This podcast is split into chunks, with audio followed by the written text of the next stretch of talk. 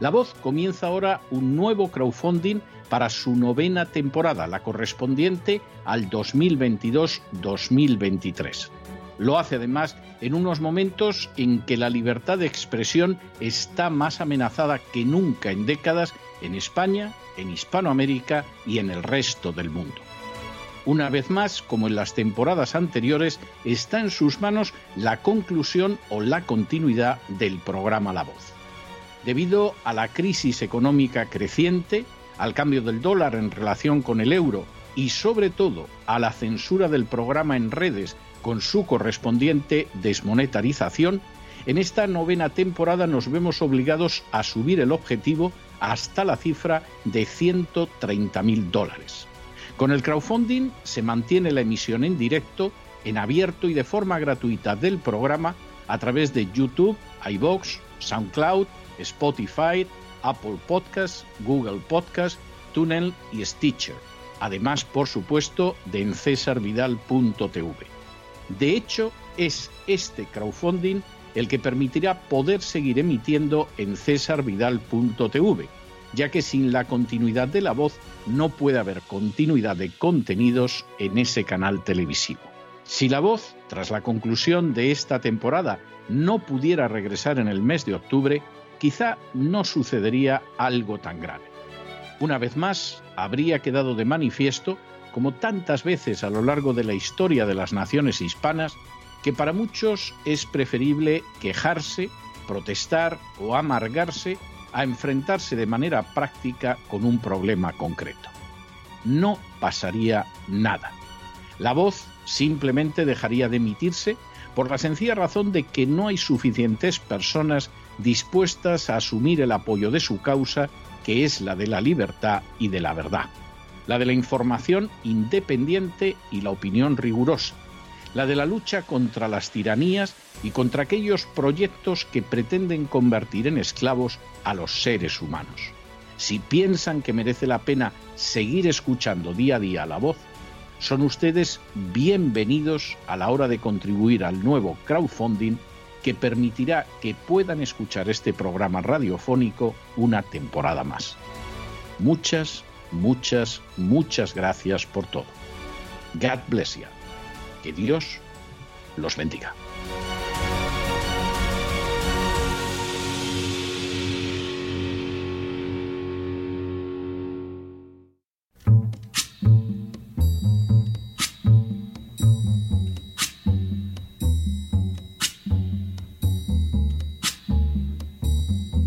La voz con César Vidal, desde el exilio. When the night has come and the land is dark and the moon is the only light we'll see. No, I won't be afraid. Oh, I won't be afraid just as long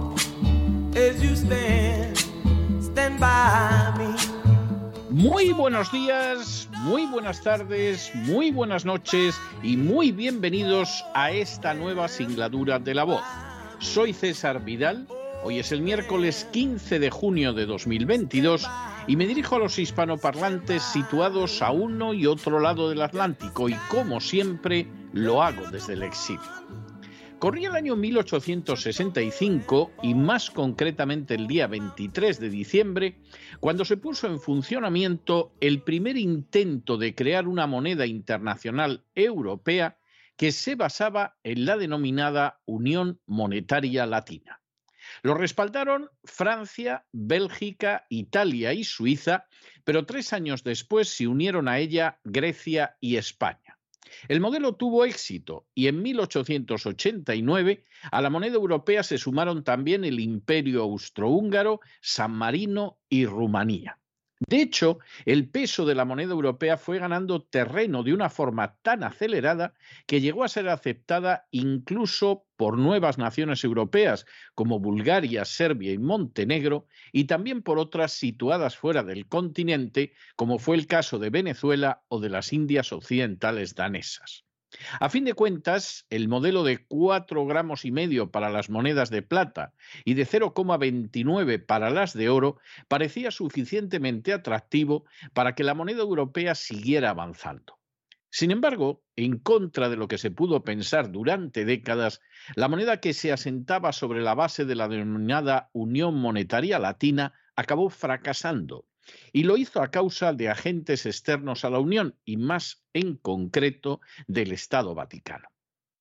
De manera creciente, los estados pontificios fueron acogiendo la moneda que procedía de la Unión Monetaria Latina, pero lo hacían a cambio de otras de menor valor y rebajando así su entidad de oro y plata.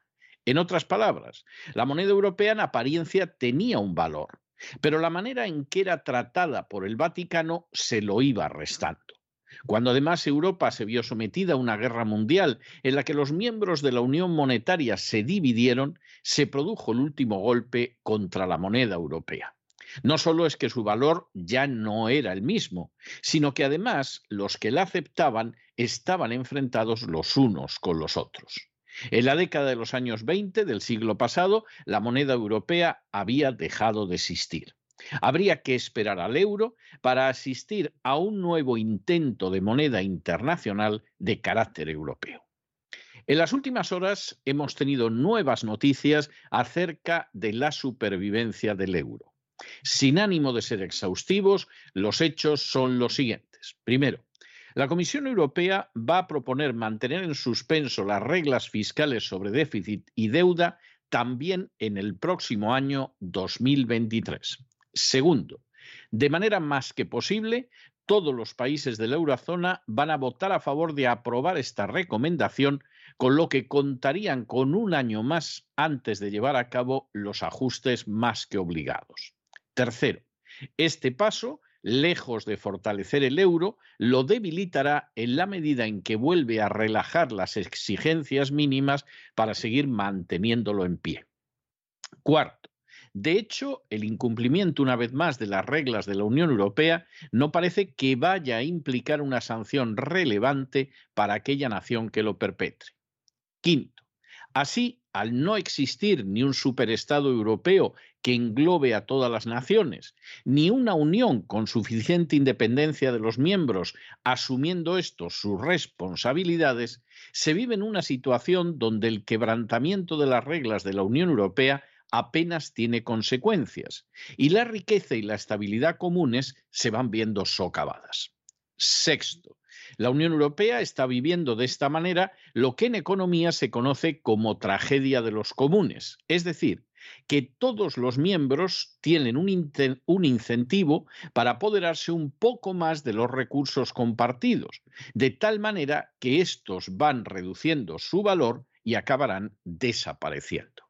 Séptimo, para no llegar a esa situación, la Unión Europea tendría no solo que contar con reglas claras y sencillas de aplicar, sino también con un sistema de resolución de conflictos lo más rápido y eficaz posible, así como con medidas sancionadoras que no admitieran excepciones para nadie.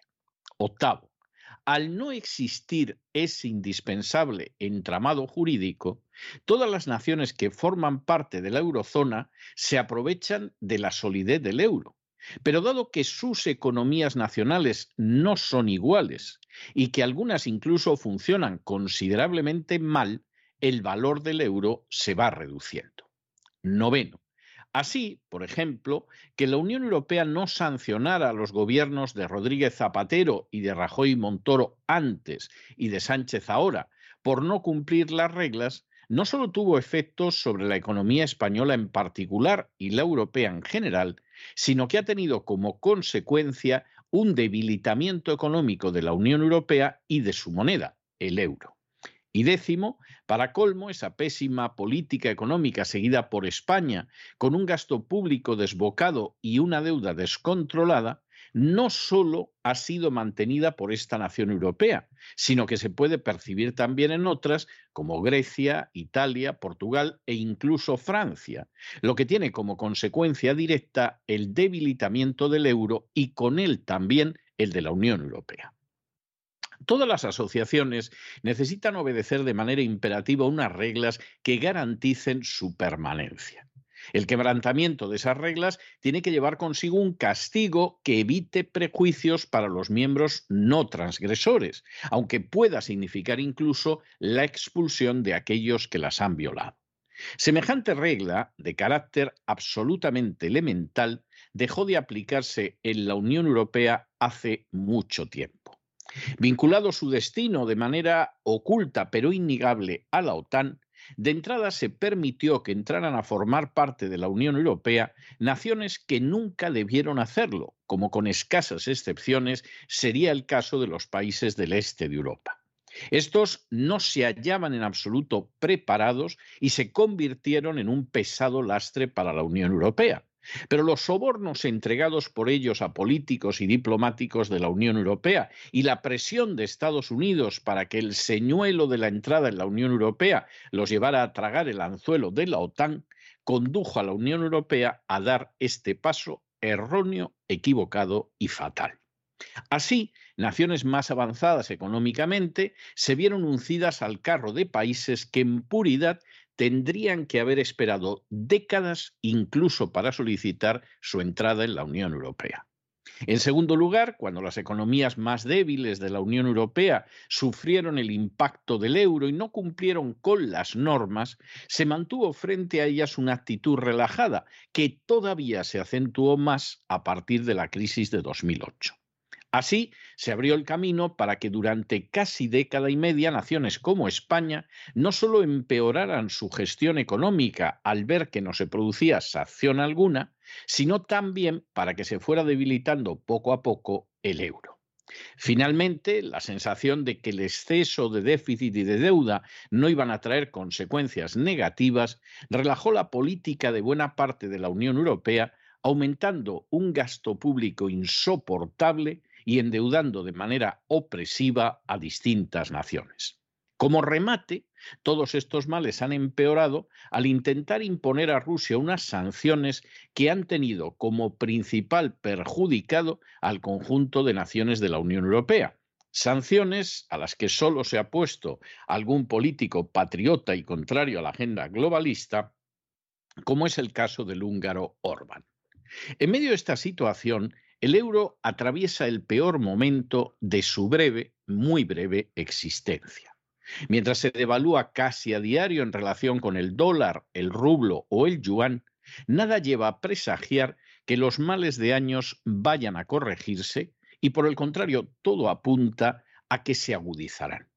Puede que en algún momento del camino el euro acabe encontrando su salvación y lo mismo suceda con la Unión Europea. Pero si finalmente su patrón monetario perece y lo mismo pasa con la Unión Europea, no debería sorprender absolutamente a nadie. A fin de cuentas, se habría repetido lo que ya pasó con la Unión Monetaria Latina del siglo XIX y con su patrón monetario.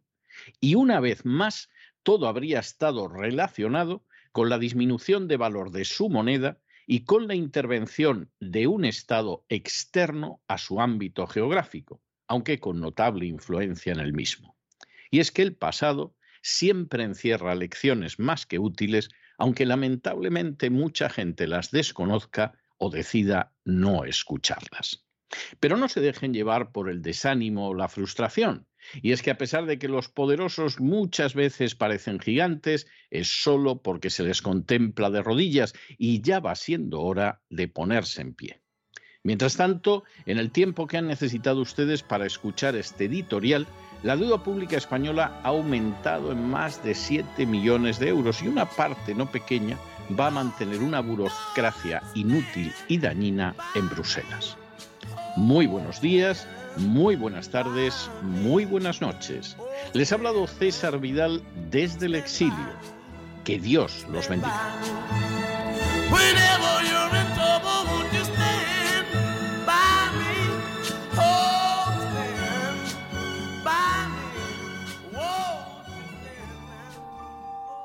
Esta sección está patrocinada por crowdfunding con el siguiente mensaje. Nuestro Señor Jesucristo, el único Dios verdadero, es misericordioso y nuestro Salvador.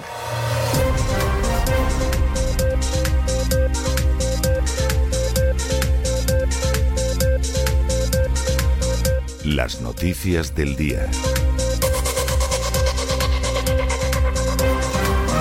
Estamos de regreso y estamos de regreso después de ese editorial que hoy hemos dedicado a la dudosa supervivencia del euro que no cunda el pánico, no estamos anunciando que el euro vaya a desaparecer, pero que quede claro que podría desaparecer.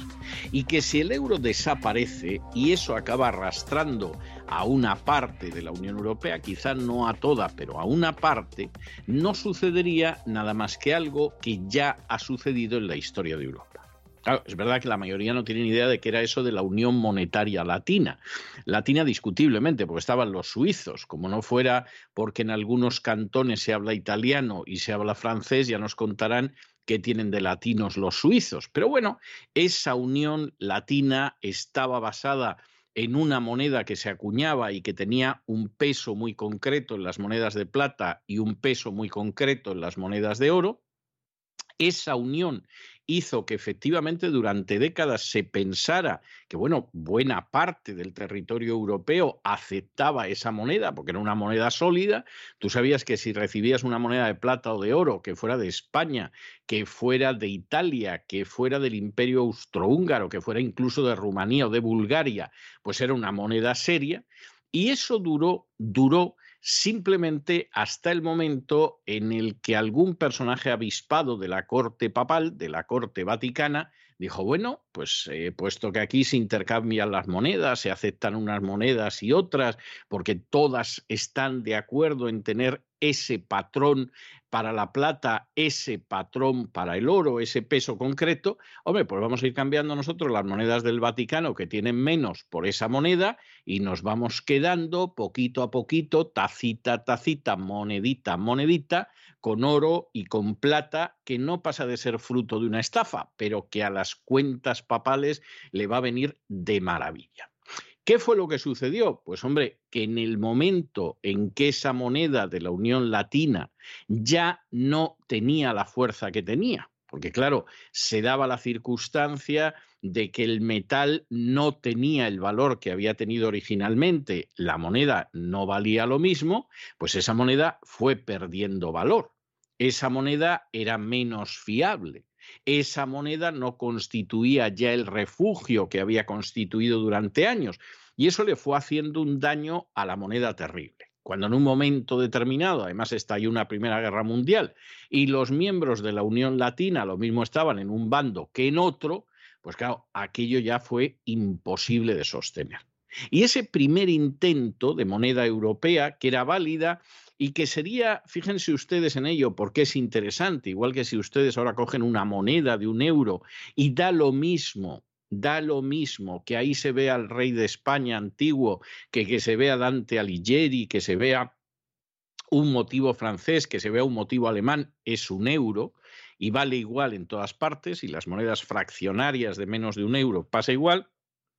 Bueno, pues imagínense ustedes que de pronto te encontraras con que te lo cambian por otra cosa y aparece pues ahí un careto que vaya usted a saber cuál es, en este caso sería el del Papa Francisco, por continuar el ejemplo de lo que fue esa unión monetaria latina, y resulta que ese ya es un euro que, vamos, está hecho de madera y con purpurina, y claro, ya no te puedes fiar, ya tienes que ir mirando qué moneda eh, eh, coges porque te la cuelan en cualquier momento. Y claro, llega un momento en que ya no te fías y dices, vamos a ver, deme usted otro tipo de moneda. ¿eh? Deme usted otra moneda que me pueda fiar porque esta no es segura. ¿Qué está pasando en el caso del euro y lleva pasando, pero década y media? En el caso de algún país, más. Pero en términos generales, década y media. Pues muy sencillo, que las medidas realmente indispensables para que el euro sea fiable no se han ido cumpliendo, se han relajado. Le daban una advertencia al país, ¿no? Y le decían a Zapatero que no puede usted hacer esto, y Zapatero lo seguía haciendo. Llegaba Rajoy acompañado por Montoro y por Guindos y le decían que esto no se puede hacer y lo seguía haciendo. Llegaba después Pedro Sánchez y ha seguido la misma línea y ahora encima te dicen que te van a dar un año más a ver si eres bueno. Claro, esto, esto es algo que suena auténtica burla. Consecuencia, pues la moneda europea no para de caer desde hace ya varios meses en relación con el dólar y a pesar de la situación económica de Estados Unidos, que es todo menos bollante, todo menos próspera. Lo cual da una idea de cómo está el euro. Claro, si a esto le suma ya como auténtica pedrada en el ojo el hecho de que la Unión Europea se sube al carro de las sanciones contra Rusia, que le han hecho un daño a la Unión Europea brutal y que ha habido solo alguna excepción, como por ejemplo es el presidente húngaro que ha dicho, oiga, yo no voy a hundir la economía de mi país porque haya un payaso que se llama Zelensky que ha decidido ir a una guerra. Yo no tengo la menor intención de renunciar a mis intereses nacionales porque le apetece a la agenda globalista, pero esto ha sido excepcional dentro de la Unión Europea, pues aplaudir como focas todos a Zelensky, desde la derecha hasta la izquierda, a decir que lanzamos las sanciones, luego te das cuenta lo que significan las sanciones y dices, Dios mío, lo que se nos viene encima. Y el euro no ha dejado de caer frente a un dólar que no está en buena situación, frente a un rublo que se ha fortalecido de manera increíble con las sanciones, pues ahora las sanciones parece que las ha diseñado alguien que quiere hundir a la Unión Europea y causarle enormes daños a los Estados Unidos y frente al yuan chino. Y claro, la pregunta que se plantea entonces es, ¿el euro va a sobrevivir? Y en caso de que no sobreviva el euro, ¿va a sobrevivir la Unión Europea? Bueno, que el euro sobreviva o no depende de que de una vez la Unión Europea efectivamente ejecute sanciones contra aquellas naciones, como es el caso de España, que no hacen ningún caso, que se endeudan salvajemente, que tienen un gasto público disparado y que verdaderamente los criterios económicos de la Unión Europea no los cumplen desde hace década y media, vamos, ni por recomendación del médico. Han hecho exactamente todo lo contrario. Entonces, esa es la primera cuestión. ¿eh? Ya no podemos echar a la gente del este de Europa. Sería un alivio para la Unión Europea echar a Polonia, echar a Rumanía, echar a Bulgaria, echar a todos estos paisitos de los Balcanes, etcétera. Ninguno de esos países debió de entrar jamás. Se gastaron un dineral en sobornar a políticos de la Unión Europea y la verdad es que les cumplió, pero no debieron de entrar nunca porque no estaban preparados para ello. Y porque cualquiera que tenga cierta edad recordará lo que costó que entrara España y Portugal en la Unión Europea a pesar de que su situación económica era infinitamente mejor que la de polacos, rumanos, etcétera, etcétera, etcétera. Claro, en el caso de España, España ya estaba en la OTAN, tenía bases americanas desde los años 50. En el caso de estos países del este de Europa, pues había que convencerles para que entraran en la OTAN y el que les colocaran misiles, pues eh, de alguna manera parece que se endulzaba si te dejaban entrar en la Unión Europea. Y la Unión Europea cargó con una serie de naciones que no debió cargar jamás que a lo mejor a la vuelta todavía de 20 o 30 años, pues hubiera podido pensar que entrara Polonia, o se hubiera podido pensar que entrara Bulgaria, pero desde luego en ese momento y ahora no debían de formar parte de la Unión Europea, y eso no tiene solución. Resultados al final, pues miren ustedes, tener pesos muertos como los de los países del este de Europa, que a Alemania le vienen muy bien porque allí vende sus productos, pero para el resto de Europa son una carga insoportable. Tener unas normas que no se cumplen nunca, y no hay nada más que ver el caso de Italia, el caso de España, el caso de Portugal, el caso de Grecia, incluso el caso de Francia. Y ver cómo la economía europea se está resintiendo por las sanciones Rusia y la caída del euro, pues hace que la idea de la desaparición del euro no sea imposible, es algo posible. Y cuando alguien habla del euro a dos velocidades, pues lo que está diciendo es una estupidez, porque eso es como si alguien dijera que en Estados Unidos va a haber un dólar a dos velocidades. Y entonces, pues el dólar de Texas y el dólar de la Florida va a ser un dólar fetén fantástico y robusto, y sin embargo el dólar de Nueva York pues va a ser una birria de dólar. Oiga, pero es que eso es imposible. Es imposible. Y lo mismo pasa con la Unión Europea. ¿Qué sucede si el euro en un momento determinado no aguanta? Pues que no está claro que aguante tampoco la Unión Europea. A lo mejor aguantará finalmente con un conjunto de países que son los que cumplen las reglas, que son los que se portan como es debido, etcétera, etcétera. Y el resto ya verán cómo hacen rancho aparte. E insistimos, es que hay un precedente. hay un precedente que es el de la Unión Monetaria Latina, que en su día llegó a ser tan sólida su moneda europea que de hecho la acabó aceptando Venezuela, país que en fin no hay que ser tampoco un maestro en geografía para saber que no está en Europa, y la aceptaron hasta las Indias danesas, lo cual es algo para reflexionar en estos tiempos que corren y analizar muchas cosas. Esto eh, ustedes pueden acceder a este análisis, entre otras razones, porque el crowdfunding de la voz ha salido adelante y Dios mediante vamos a tener una temporada 2022-2023. Como nosotros ni debemos nada a Bruselas, ni debemos nada a los burócratas, ni debemos nada a los partidos políticos, ni debemos nada a los políticos que se dejan sobornar, ni tenemos nada que ver con las furcias mediáticas, les podemos contar esto, les podemos colocar en antecedentes y les podemos dar los datos para que ustedes saquen sus conclusiones. Si no existiera el crowdfunding, si ustedes no nos votaran todos los años, si no se diera la circunstancia de que son ustedes los que deciden si seguimos o no seguimos, pues eso no sería posible. Y por cierto, todavía quedan unos días, por si alguno de ustedes que no lo haya hecho hasta ahora decide colaborar en ese goteo último que tiene el crowdfunding hasta el último día de plazo, porque considera que merece la pena colaborar, aunque hayamos pasado holgadamente, andamos en el 125% de la cifra del crowdfunding. Pero basta de introducción y vamos a entrar ya definitivamente en la primera parte de nuestro boletín, que como saben nuestros oyentes habituales siempre está dedicada a España. Bueno, agárrense ustedes a la silla o siéntense en un asiento firme, si acaso están de pie, porque les vamos a dar algunos datos que son importantes.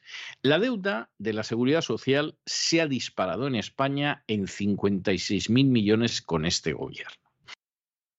477%, han oído ustedes bien, un 477% desde el año 2016 y ya supera muy holgadamente los 99.000 millones de euros. Es una cifra escalofriante. Esa deuda supera el presupuesto de buena parte de los países de este planeta. Para terminarlo de arreglar, y esto ya va a ser el colmo, el gobierno ha decidido iniciar la tramitación de una ley de equidad sanitaria que va a eliminar los copagos, que en realidad es algo bastante sensato. Y bueno, pues la idea del gobierno es que así todo el mundo puede acudir a la sanidad. A la sanidad puede acudir todo el mundo desde la época de Franco. Esto no es una creación del actual gobierno social comunista, es una cosa que, en fin, eh, de alguna manera se manejó a finales de la monarquía, se manejó ante la Segunda República, pero no se pudo llevar a cabo hasta la dictadura de Franco. Algunos no lo quieren recordar, se empeñan en que esto lo creó el Partido Socialista, pero no es verdad. Esto es algo que empieza en la época de Franco y desde luego no en esta situación. Y esto significa que en estos momentos pues la seguridad social, que tiene un gasto salvaje, porque si ustedes son tan inocentes como para pensar que el dinero que les exprimen los esbirros de la agencia tributaria va a sanidad o educación, es que todavía ustedes no se han enterado de lo que es España. Bueno, pues con esta deuda y en la situación que hay, ahora mismo, ahora mismo, la seguridad social tiene cerca de 160 centros en riesgo de cierre porque efectivamente el número de personas que trabaja ahí es reducido, porque esos centros se abrieron con mucha alegría, pero luego no se pueden mantener porque el dinero se dedica a otro tipo de cosas y España tiene una deuda absolutamente salvaje. Y lo terrible del asunto, pues estamos hablando solo de la de la seguridad social. Es decir, la deuda española es inmanejable, es imposible de pagar, aboca a la nación necesariamente la suspensión de pagos bueno, junto con todo esto, que ya es grave, gravísimo, porque esa es la realidad, además se da la circunstancia de que tienen ustedes que sumar las otras deudas. Y para terminarlo de arreglar, de momento en Bruselas nos dan largas, que esto va a terminar al final hasta con el euro y con la Unión Europea, pero la situación no se puede mantener. Y eso que el gobierno cada vez recauda más y gasta más. ¿Y en qué lo gasta? Pues hombre, vamos a ver, en tenerse ustedes en canalizar el dinero del presupuesto hacia las castas privilegiadas y hacia sus paniaguados electorales. Y no hay más. Y por lo tanto, cada vez está más claro que esto no se puede sostener y sobre todo que les mienten a ustedes como si fueran unos bellacos a la hora de decirles en qué se gasta ese dinero que les sacan a ustedes de los bolsillos en multitud de ocasiones de la manera más ilegal los sicarios de la agencia tributaria. En fin, analizamos estas y otras noticias que son realmente muy, muy interesantes y que les afectan con la ayuda inestimable de María Jesús Alfaya. María Jesús, muy buenas noches. Muy buenas noches, César. Muy buenas noches a todos los oyentes de La Voz, a quienes agradecemos que hayan contribuido en ese crowdfunding que permiten que esta voz se siga escuchando, este programa que dirige don César Vidal, y continúa abierto ese crowdfunding porque es necesario que contribuyan a él para que podamos seguir trabajando, informándoles de la mejor manera. Y vamos con la información de España, porque la deuda pública marca un récord histórico. Según datos oficiales, supera los 1,45 billones con B de euros. En un solo año se ha incrementado en 60.780 millones. Pero la nefasta situación de la deuda pública no ha hecho más que empeorar desde que está en el poder el gobierno social comunista. Desde que gobierna Pedro Sánchez, la deuda del Estado se ha incrementado en 219.196 millones de euros, un récord histórico. Si nos detenemos en la deuda de la seguridad social, los datos son escalofriantes. Desde el año 2016, la deuda de la seguridad social se ha disparado un 477%, un 477%, y se acerca peligrosamente a los 100 millones de euros. Actualmente está en 99.197 millones de euros, según cifras oficiales. El agujero creado en la seguridad social por los comunistas, mientras están en el poder, es de 56.000 millones más desde el año 2019. 56.000 millones. Y les traemos más noticias relacionadas. La Seguridad Social tiene 157 centros en riesgo de cierre. Son centros de atención e información que cuentan únicamente con dos o tres funcionarios en ellos. En estos 157 centros están destinados 345 funcionarios de carrera y 8 empleados laborales indefinidos. El Gobierno reconoce que hay falta de personal, entre otras circunstancias, dice, por las numerosas bajas de jubilación de efectivos en una administración con una media de edad muy elevada y un incremento sustancial de la carga de trabajo asignada. Aún así, el Gobierno destaca la fabulosa labor de estos funcionarios que están trabajando en 27.000 expedientes de jubilación, en 14.000 expedientes más de prestaciones de supervivencia y, decía, en la tramitación de más de un millón de solicitudes del ingreso mínimo vital. ¿Y por qué ha respondido a esto el Gobierno? Por una reclamación del partido Vox sobre la falta de atención en los centros de la seguridad social, también la falta de atención a través de Internet de forma telemática. Y es que en los últimos tiempos se multiplican las quejas de los usuarios que no logran atención ni tampoco pueden realizar gestiones por Internet. El Gobierno ha prometido que va a incorporar más funcionarios cuando termine los procesos selectivos en las plazas convocadas, cerca de 3.700 más. Y más noticias también a este respecto. El Gobierno ha iniciado la tramitación de la Ley de Equidad Sanitaria después de que fuera aprobada ayer en el Congreso. Con ella, el Gobierno dice que pretende eliminar los copagos y garantizar el acceso universal a la sanidad. Una ley que, dice la ministra, la ministra de Sanidad, que blinda el sistema público de salud de nuestro país, controlando las derivaciones a hospitales privados y restringirlas solo a cuando sea necesario, para que sea la atención directa en el Sistema Nacional de Salud.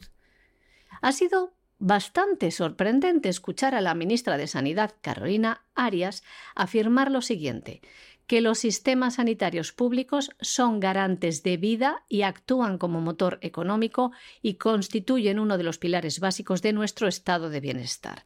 Dice que con esta ley, les leemos, lo que se trata es de seguir mejorando la vida de la gente y seguir protegiendo a los más vulnerables. Algo que no sucede, señores, con las listas de espera que hay, por ejemplo, y las personas desatendidas durante esta pandemia. ¿Y qué más bondades habla el Gobierno de esta ley de equidad sanitaria que fue aprobada ayer. pues que su objetivo es ampliar derechos y devolvérselos a la ciudadanía tras gobiernos anteriores que los habían restringido. Este texto, decía la ministra de Sanidad, trata de reforzar la importancia del valor de lo público, algo que la pandemia ha hecho incrementar. De risa esta última frase. Claro, con el panorama económico que les acabamos de escribir, que bueno, esto es un pedacito, esto es un trocito de pintura general, esto es un fragmento del fresco del desastre económico, habrá gente que dirá, bueno, pero esto va a sacar finalmente a Pedro Sánchez de la Moncloa. Es decir, en algún momento la gente se hartará tanto que lo van a sacar. Vamos a ver. La gente en unas tragaderas considerables y no vamos a abundar en ejemplos de que es así porque a fin de cuentas resulta doloroso.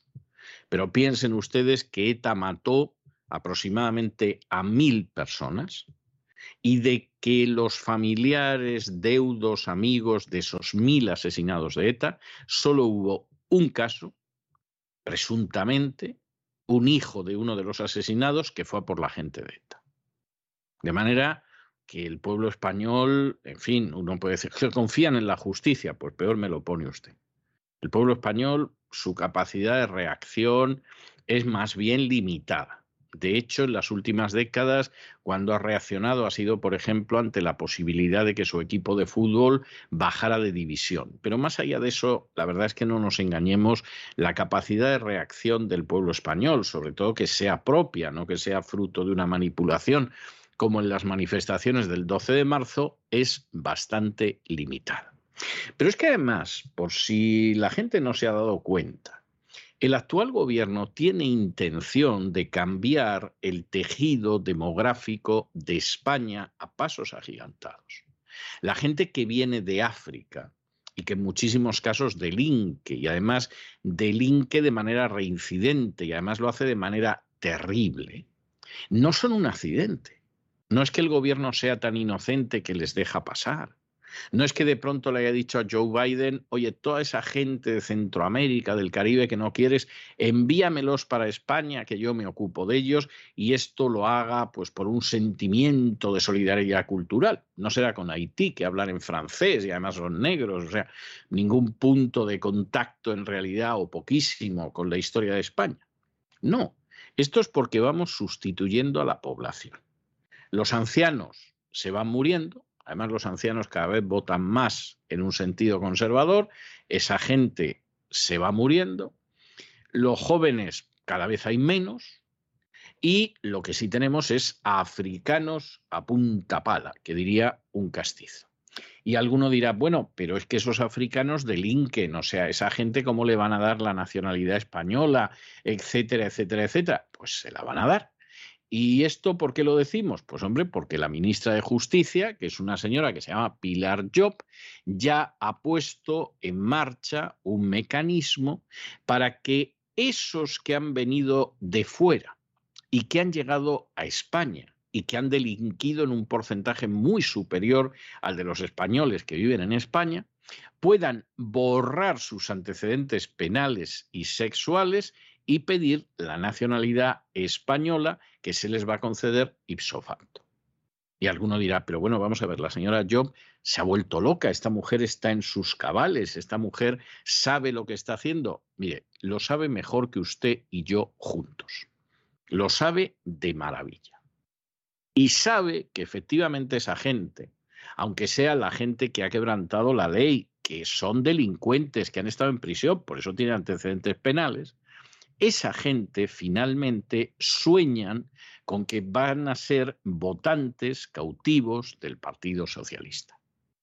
Y por lo tanto, con esos votantes arreando con los faroles. Y alguno dirá, oiga, pero no va a haber quien viva en las calles. Si llegan las maras centroamericanas a España, es en Estados Unidos, donde la policía es muy contundente, no como en España, que los pobres no pueden ni matar una mosca porque les cae encima Dios sabe qué fiscal perverso. No, en Estados Unidos son contundentes y no pudieron acabar con las maras, tuvieron al final que deportarlas a Centroamérica, ¿qué va a pasar en España? Se van a apoderar de barrios enteros. Bueno, pues la triste realidad es que a alguno le parecerá que se van a apoderar de barrios enteros, pero no les importa porque no van a ser sus barrios. Ellos van a seguir estando en una situación de privilegio porque para eso pertenecen a las castas privilegiadas. Y alguno dirá, exagera. No, no, no exagero. Fíjense ustedes en este viaje que ha hecho para ver al Papa el ministro Álvarez, el ministro de Asuntos Exteriores. Podía haber ido en cualquiera de los vuelos regulares que hay a lo largo del día a Roma, desde Madrid, que debe haber por lo menos siete, ocho vuelos regulares diarios. ¿Lo hizo? No, señor. Fue en el Falcon que para eso lo pagan el resto de los españoles, con el dinero que los sicarios de la agencia tributaria les sacan de los bolsillos. No fue solo, fue el día antes y así aprovechaba para hacer algo de turismo en Roma. Se llevó a una comitiva, que vamos, ni que aquello fuera un grupo de peregrinos que va a Roma a conseguir una indulgencia plenaria. Y por supuesto, todo esto para una entrevista que no duró una hora. Gastan lo que quieren y se van a mantener en el poder, o al menos lo pretenden, con esos africanos que vienen o con esas maras que nos va a enviar el tío Joe Biden, precisamente ocupando las calles. Y San se acabó. Y no piensen ustedes más que donde vive Álvarez, donde vive Sánchez, pero donde vive también la oposición, no llegan estas maras. Y hasta que no lleguen las maras, los violadores norteafricanos, los ladrones del África subsahariana, etcétera, etcétera, ellos no van a estar preocupados. Lo único que piensan es en cómo conseguir que esa gente tenga cuanto antes la nacionalidad española y, por supuesto, los vote a ellos.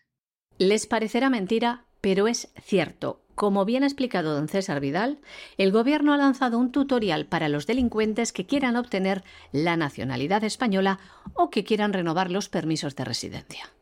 Lo hacen además desde el Ministerio de Justicia, que dirige Pilar Job.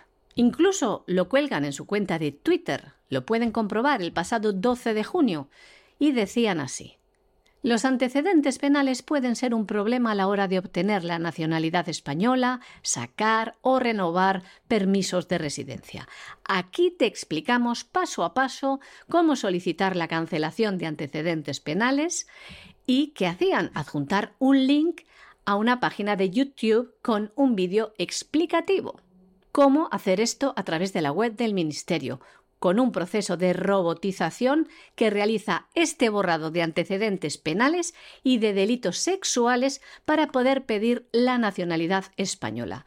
Este vídeo explica cómo fue en el año 2021 cuando la justicia desarrolló un sistema robotizado de automatización que cancela de oficio la mayoría de las penas que cumplen los requisitos marcados. O lo que es lo mismo, dicen en este vídeo, cancela tus penas sin que tengas que solicitarlo. Es lo que explica este tutorial. Un sistema que ya ha permitido que casi 250.000 personas hayan visto como la patena limpio su historial penal, sin tener que solicitarlo o esperar más tiempo del necesario. Esto es lo que señala el propio Ministerio. ¿Tienen, señores, ustedes tanta suerte cuando van a gestionar algún tema de su vida diaria con la Administración? Una opción que existe, ya ven, y es viable dentro de nuestra legislación actual. Hay una serie de requisitos básicos a cumplir para solicitar esta cancelación de antecedentes. Es en lo que se ampara el Gobierno. Por ejemplo, la extinción de la responsabilidad penal, completar unos plazos de tiempo y no volver a delinquir durante el periodo de cancelación. Como ven, Pedro Sánchez está a la caza del voto inmigrante, sea de la calidad que sea. Si son delincuentes, pues da igual. Esto lo vamos a traducir a un anuncio de campaña electoral. ¿Se imaginan? Porque en realidad es algo así, más o menos, lo que dicen con este tutorial. Es que nos toman de imbéciles. Este es el anuncio, la invitación a venir a los delincuentes a nuestro país y les damos la nacionalidad. No importa que hayas matado, no importa que hayas robado, que hayas asesinado o que hayas violado. En España eres bienvenido para que puedas recibir cómoda y fácilmente la nacionalidad española o el permiso de residencia. No te preocupes, nosotros borramos tus antecedentes penales en menos que canta un gallo, sin colas, sin esperas, solo desde tu móvil o un ordenador. Y voilà a un golpe de ratón, todos tus crímenes se habrán borrado. De un plumazo. Bienvenidos a España. Bienvenidos al paraíso. Y luego te vamos a dar una ayuda para el alquiler, te daremos de comer, te, también te daremos una paguita para toda la vida, para que vivas sin problemas a costa de los queridos y los tontitos ciudadanos españoles de toda la vida. No te preocupes que eso te lo financian ellos a costa de su sudor, de sus lágrimas, de sus desahucios, de la quiebra de sus empresas, gracias a que la agencia tributaria española le roba todo lo que esté en su mano. No te preocupes. Tus antecedentes penales borrados de un plumazo, aquí, en España. Bueno, nos vamos a Hispanoamérica, donde el Programa Mundial de Alimentos de la Organización de Naciones Unidas ha advertido de que la actual crisis va a dejar a 14 millones de hispanoamericanos sin acceso a la alimentación, casi un 50% más que la cifra actual. Y uno tendría que preguntarse, ¿y esto por qué? Bueno, es que hay una guerra en Ucrania y qué. Ucrania en estos momentos proporciona de lo que es trigo, cereales, etcétera, aproximadamente el 2.5 de la producción mundial. No es una tontería, pero vamos, no es para que la gente pase hambre por lo que pasa en Ucrania. No solo eso. Rusia ha ofrecido a Zelensky que desmine los puertos que hay en Ucrania y que saque el cereal y saque el trigo y lo siga exportando y lo siga vendiendo que vaya manera de hacer la guerra, porque evidentemente, pues ahí Putin, si siguiera una guerra convencional, no dejaba salir nada, quebraba a los ucranianos y se acabó. Pero les ha ofrecido hacer eso. Turquía se ha prestado a ayudar a Rusia para que efectivamente el gran ucraniano salga. Y entonces, ¿qué pasa aquí? ¿Qué pasa? Pues que esto tiene todo el aspecto de ser una hambruna provocada. No hay razones objetivas para ello salvo que efectivamente se quiera provocar, porque claro, si la provocamos, pues entonces estos países quedan en una situación todavía peor y los podemos dominar con más facilidad, etcétera, etcétera, etcétera. Pero no nos engañemos, o sea, esta es una situación en la que no tiene por qué producirse ese hambre. Mira que con las medidas de restricción de algunos países hispanoamericanos, empezando por el Perú y descendiendo por otros, han hecho un daño terrible a la economía nacional. Pero eso no implica que tenga que producirse esta hambruna. Y lo que tendrían que estar haciendo en estos momentos los gobiernos hispanoamericanos es preocupándose de que la producción se recupere y que nadie pase hambre en vez de estar viendo cómo van a enseñar las maravillas de la homosexualidad a los niños que están en el jardín de infancia. O cómo seguimos engañando a la gente con la estafa del cambio climático, o cosas parecidas. Y esa es la realidad, es que al final esos presidentes sometidos como lacayos y vasallos a la agenda globalista, pues no están en lo que deberían estar que es en defender los intereses de su pueblo. Y claro, pues, le pones a hacer una... Aquí va a pasar hambre el doble de gente. Pues es que no tiene por qué. No hay razones objetivas. Ahora, evidentemente, si se quiere provocar, claro que se quiere provocar. Piensen ustedes simplemente en la cantidad de hectáreas en Hispanoamérica donde han avanzado los cultivos transgénicos y no cabe la menor duda de que si en un momento determinado Monsanto, que controla buena parte de esos cultivos transgénicos, dice que no da semillas este año, el año que viene van a pasar hambre. Pero eso no tiene nada que ver con Ucrania, ni con la guerra en Ucrania, ni con Rusia, ni, ni, cosa parecida. Hombre, fíjense ustedes en el vecino del norte, en Estados Unidos, donde el presidente Biden ha decidido que los agricultores americanos pueden comprar abonos a Rusia. Sí, sí, sí, a Rusia, me han oído ustedes bien. ¿Y por qué pueden comprar abonos a Rusia? Hombre, porque los granjeros americanos quieren tener una buena cosecha. Y lo que pasa en Ucrania, en términos generales, les importa un pimiento con toda la razón del mundo. De manera que, que esta es la situación. Y no se dejen ustedes engañar por los cantos de sirenas, de las furcias mediáticas y de los políticos que tiran de los hilos y de los que tiran de los hilos de los políticos en esas zaurdas de la agenda globalista. El Programa Mundial de Alimentos de Naciones Unidas ha advertido que la crisis va a dejar a 14 millones de latinoamericanos sin acceso a alimentos, lo que significa casi un 50% más que la cifra actual. La directora de la Organización para la Región, Lola Castro, explicaba que actualmente hay unos 9,7 millones de personas en esta situación de inseguridad alimentaria, en los 13 países de la región en los que trabaja el Programa Mundial de Alimentos. Una organización de la ONU que intenta paliar la escasez de alimentos con importaciones de productores regionales como México o Argentina. Lola Castro ponía también como ejemplo los problemas para importar alimentos en Cuba, República Dominicana o Haití. En Haití es el país donde la inflación de los alimentos ha alcanzado el 26%. También explicaba que el motivo de todo esto es la inflación de productos básicos a nivel mundial que está agravada por la guerra en Ucrania y lo decía del siguiente modo. La región había sufrido una crisis múltiple por el cambio climático y la pandemia que puso a 17,7 millones de personas en situación de inseguridad alimentaria a finales del año 2021. La cifra había bajado a 8,3 millones, pero con la crisis de Ucrania, Latinoamérica vuelve a verse muy afectada.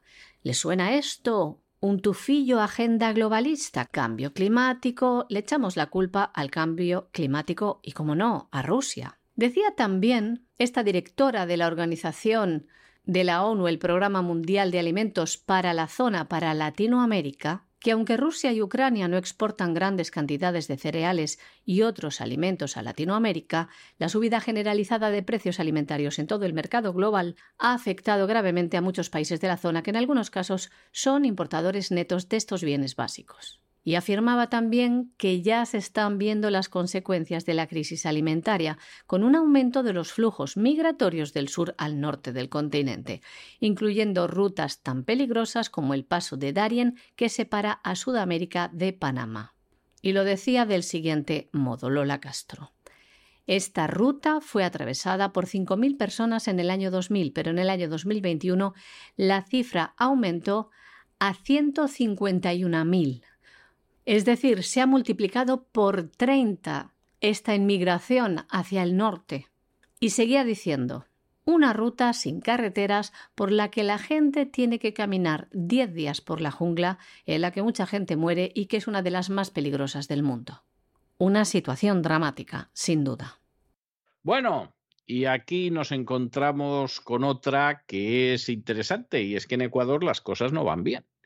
En Ecuador saben ustedes que mucha gente eligió de buena fe a un candidato católico del Opus Dei que era pro familia, que era pro vida y que traicionó miserablemente al Ecuador y a sus electores en cuanto que colocó sus inmundas posaderas en el sillón presidencial. Y el presidente Lasso, pues en un momento determinado, a las pocas horas, ya había aborto. Muy bien por el Provida. A los pocos días, a los pocos días, los colores del movimiento gay en la fachada del edificio presidencial. Muy bien por el de la familia.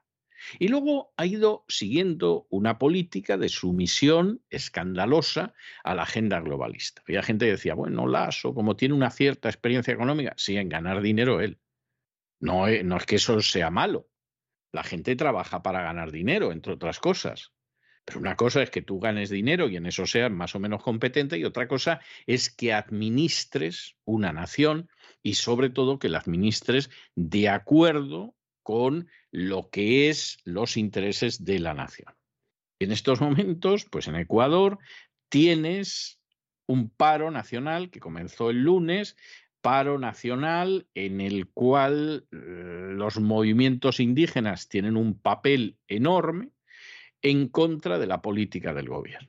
¿Quién está detrás de los movimientos indígenas? Porque claro, no piensen ustedes que aquí lo que sucede es algo casual. Lo que piden los indígenas tiene bastante lógica, pues que se acabe con la especulación de precios de los alimentos de la canasta básica, que se acabe con el desempleo, que, además el presupuesto de salud y educación no se disminuya. Ah, todo esto suena bien y puede ser hasta razonable. Pero los movimientos indígenas en casi todo el mundo están dirigidos por la agenda globalista. Y aquí habrá que preguntarse qué hacen. Y sobre todo Lasso se estará preguntando en estos momentos con lo, servil que yo he sido, con lo lacayuno que yo he sido, con lo adulador de la agenda globalista que yo he sido y me arman esta los indios. Pero, pero ¿cómo puede ser que suceda una cosa así? Y claro, como no tienen idea de cómo manejarse y hasta ahora ha sido servil, pues ha decidido que el promotor de la movilización, que es el presidente de la Confederación de Nacionalidades Indígenas del Ecuador, pues que va y lo detiene. Y a ver si así consigo controlar esto. ¿Qué pasa? Pues que inmediatamente hay un juez que dice usted no tiene ningún derecho a detenerlo y además está usted empeorando la situación, señor Lasso, cosa nada sorprendente. Claro, Lasso no ha captado como no ha captado, por ejemplo, en España Pedro Sánchez, que cuando tú das todo a la agenda globalista, no por eso te respetan, todo lo contrario. Llegan a la conclusión de que tú eres un personaje al que te pueden sacar todo siempre, siempre. Y si de pronto en algún momento no captas el mensaje inmediatamente y te colocas firme, pues van y te atizan. Pero no te hacen caso porque tú estás en plan ofrecido desde hace tiempo, te llames Lasso o te llames Pedro Sánchez. Y de pronto, de pronto, por ejemplo, los mandamases de Francia, de Italia, de Alemania se reúnen y dicen, ah, si conseguimos llegar a un acuerdo con Rusia, porque esto nos va a machacar la economía, vamos a llegar a un acuerdo y no invitan a España. ¿Y por qué no invitan a España? Porque efectivamente fuera el Reino Unido de la Unión Europea, pues hombre, ahí los cuatro países en teoría más importantes, aunque alguno tenga los pies de barro, pues son Alemania, Francia y luego Italia y España. Pero España ni la invitamos. ¿Por qué? Pues hombre, porque Pedro Sánchez de todas formas va a hacer lo que le digamos. Le hemos dicho, aplauden ustedes como focas a Zelensky. Y él aplaude. Y con él todo el Parlamento.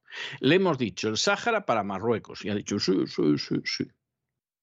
Le hemos dicho todo lo que tenía que hacer y lo ha hecho. ¿Para que nos vamos a molestar en invitarlo? Si este ya sabemos que es que sí. Y lo mismo pasa con Lasso en estos momentos. El hecho de ser un lacayo miserable vendido a la agenda globalista no garantiza que no te van a crear problemas, ni garantiza que te van a dar una silla importante. Es más, es más fácil que piensen, pues si este en última instancia va a hacer lo que le vamos a decir, le organizamos cualquier lío para que él se dé cuenta de que no puede confiarse mucho, que no se sienta tan feliz, ¿eh? que no se sienta tan feliz, que lo mismo le damos un susto como en algún momento sienta la tentación de ser un gallito. ¿Te enteras, Pedro? Antonio? ¿Te enteras, Lasso? ¿Te enteras? Los movimientos indígenas de Ecuador iniciaron el lunes un paro nacional para protestar contra las políticas económicas del gobierno, incluidos la especulación de precios de la canasta básica, la precarización laboral, el desempleo, la disminución del presupuesto para la salud y la educación, el incremento de la inseguridad y la imposición de actividades extractivas. El promotor de esta movilización es Leónidas Iza, presidente de la Confederación de Nacionalidades Indígenas del Ecuador. CONAIE. Este paro indefinido cuenta también con el respaldo de varias organizaciones sociales, así como productores bananeros, choferes y grupos antimineros. Los manifestantes en estos días cortaron vías en al menos seis provincias del país, bloqueando las carreteras con piedras, palos y llantas quemadas. El presidente de CONAIE, Leonidas Iza, ha sido detenido esta madrugada, pero la jueza ordenó su liberación inmediata será procesado en libertad y mientras dura la instrucción fiscal tiene prohibido salir del país y deberá presentarse de forma periódica en la Fiscalía General del Estado. El líder indígena será procesado por el presunto delito de paralización de servicios públicos. Los convocantes de estas movilizaciones tienen peticiones como las siguientes para el presidente Guillermo Lasso.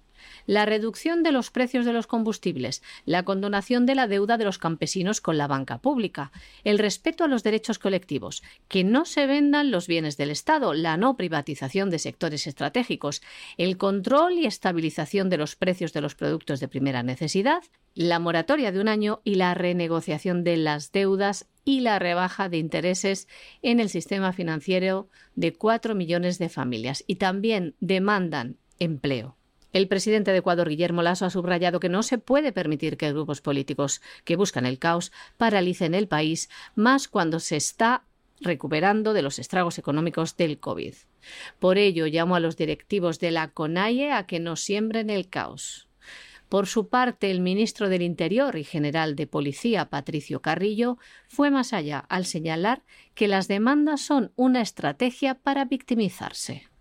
Nos vamos a internacional, pero tenemos que recordarles antes que desde hace apenas unas horas en cesarvidal.tv tienen ustedes el documental Buscar, Encontrar, Contar donde se narra la verdad de la situación de la crisis actual entre Ucrania y Rusia. Es un documental de algo más de una hora, enormemente interesante y que nosotros exponemos en cesarvidal.tv por razones morales, porque dado que los países de la Unión Europea han decidido poner en marcha la censura, han decidido que ciertos medios no pueden tener acceso a ello los ciudadanos europeos, que hay que seguir seguir determinadas consignas de potencias extranjeras dentro del conjunto de países de la Unión Europea, que no se pueden presentar informaciones alternativas, que hay que decir si llamen a un relato oficial que hace aguas por todas partes,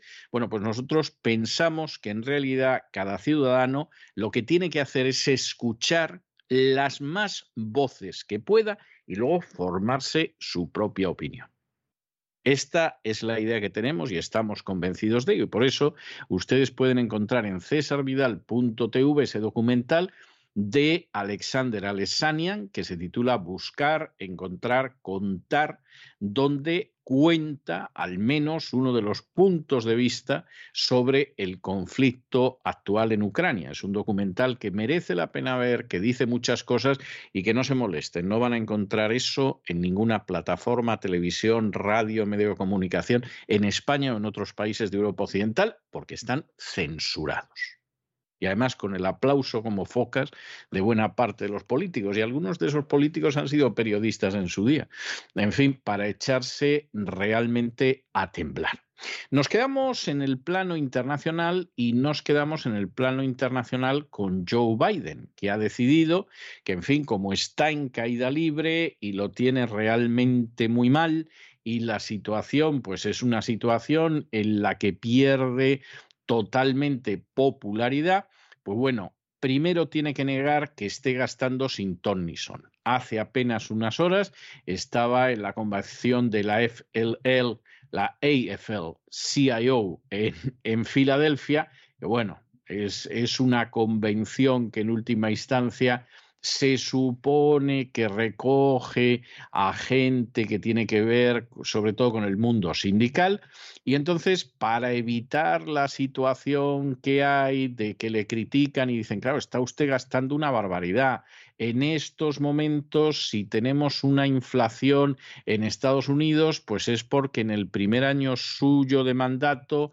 usted se ha dedicado a gastarse lo que no está en los escritos, porque se da la circunstancia de que efectivamente usted está gastando, eh, vamos, solamente en ese año impreso usted más billetes de dólar que en los 200 años anteriores. Es que es usted el que está creando la inflación.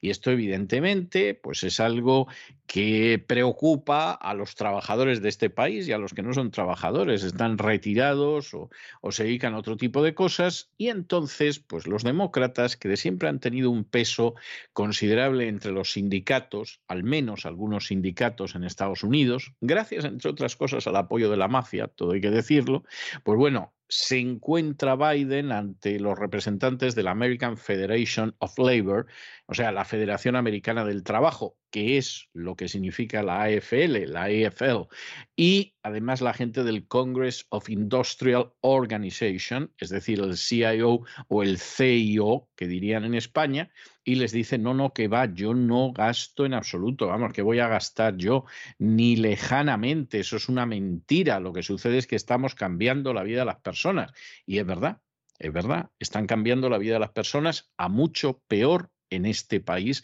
que son los Estados Unidos de América.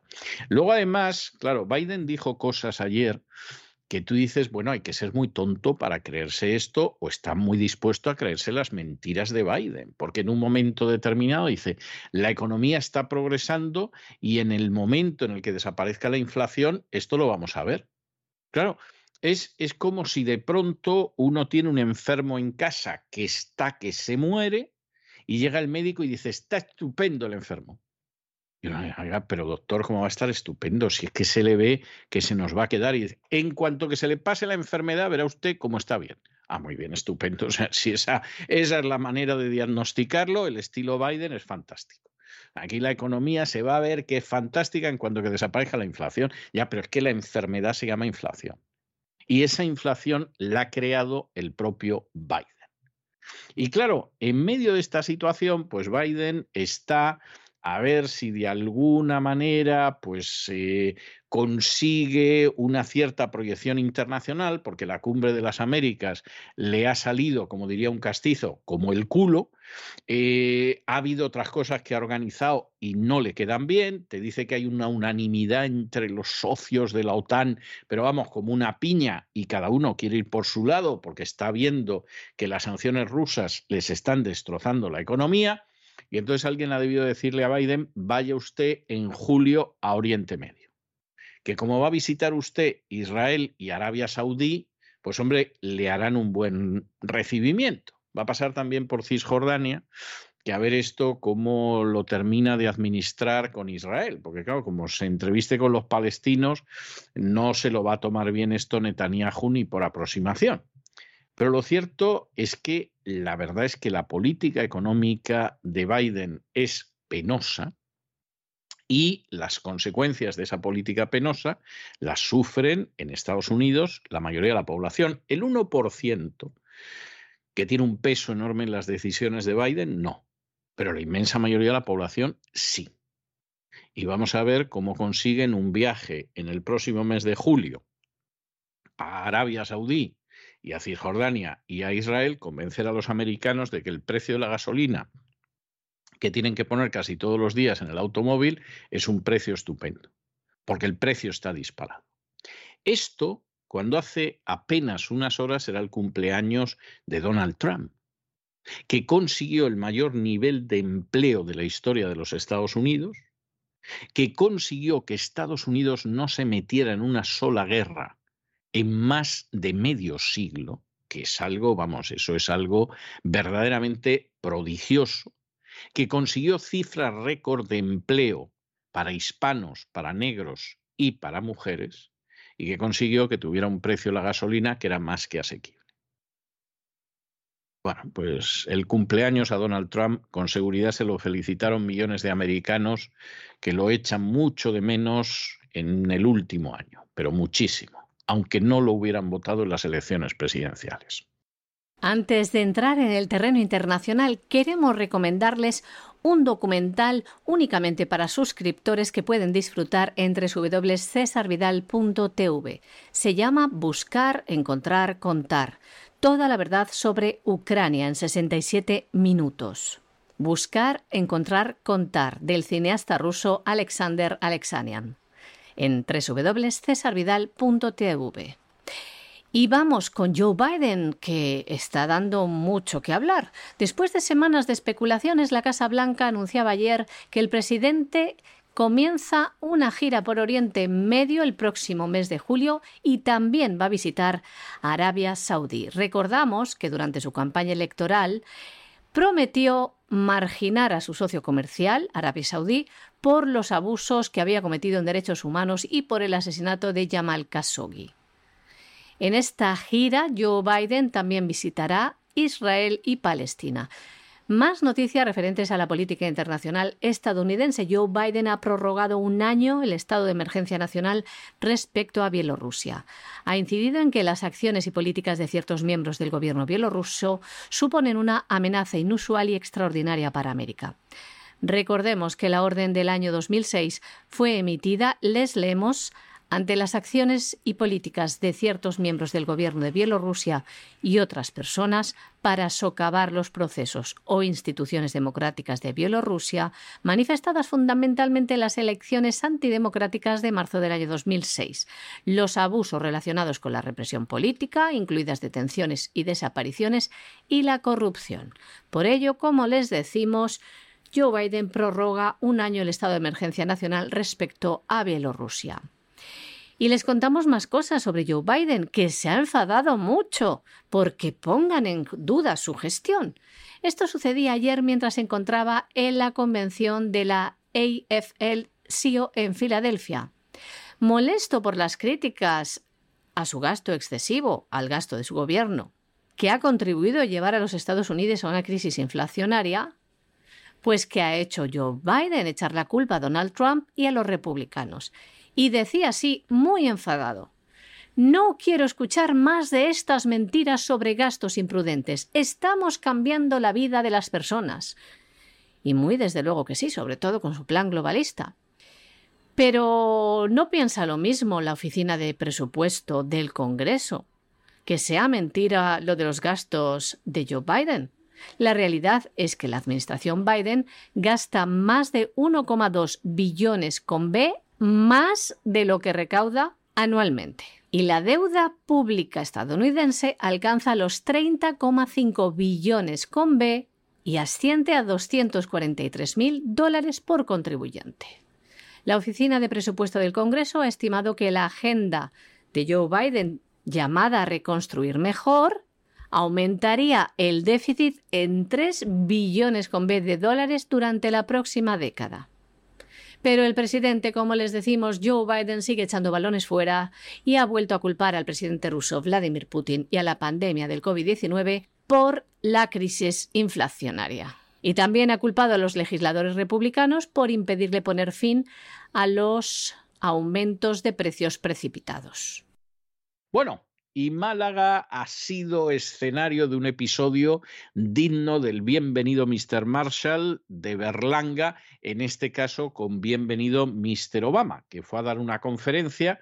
La conferencia está muy bien porque es una conferencia que tenías que pagar 2.000 euros para estar allí, hay que echarle valor para pagar 2.000 euros para estar con Obama pero bueno, en el caso de los políticos eran otros los que lo pagaban, los pobres desgraciados a los que despluman los sicarios de la agencia tributaria. Entonces, claro, Pedro Sánchez estaba empeñado en entrevistarse con Obama, porque quedaba bien con Obama y además tenía otras cuestiones que les vamos a contar en el editorial de mañana. En el caso de Bonilla, hombre, pues Moreno Bonilla estaba en hacerse la foto en medio de la campaña electoral. Aquí no solo se la va a hacer Pedro Sánchez, sino que me la voy a hacer yo también la foto. Y entonces Obama no dijo nada más que parto tras parto. Como no podía esperarse, otra cosa de Obama, que ha sido una de las grandes marionetas y uno de los grandes perpetradores de desastres mundiales, Premio Nobel de la Paz, que bombardeó ocho naciones en los cinco primeros años de mandato, no está nada mal, vamos, si hubieran dado el Premio Nobel de la Guerra había volado medio planeta, y además personaje que puso en funcionamiento buena parte de los desastres que estamos sufriendo ahora venían de antes también, ¿eh? tampoco le vamos a echar la responsabilidad de todo, pero por ejemplo la ampliación a lo bestia, a lo salvaje, a lo criminal de la OTAN fue en buena medida obra de Obama. Empezó con Clinton, que decidió que lo que se había prometido a Gorbachev y a Yeltsin no tenía ningún valor y que las advertencias de Kennan de no extienda usted la OTAN hacia las fronteras de Rusia, pues le importaban un pimiento, empezó Clinton, en fin, y desde luego Obama ya, Obama iba desatado. Es más, a Obama le debemos el golpe de Estado en Ucrania de hace ocho años, le debemos esa victoria Nolan diciendo a la Unión Europea que la jodan, es decir, fuck Europe, como ella dijo, le debemos esos 40, más de 40 laboratorios de armamento químico que ha reconocido el propio gobierno americano que tiene en Ucrania, eso sí, diciéndonos que es para uso pacífico.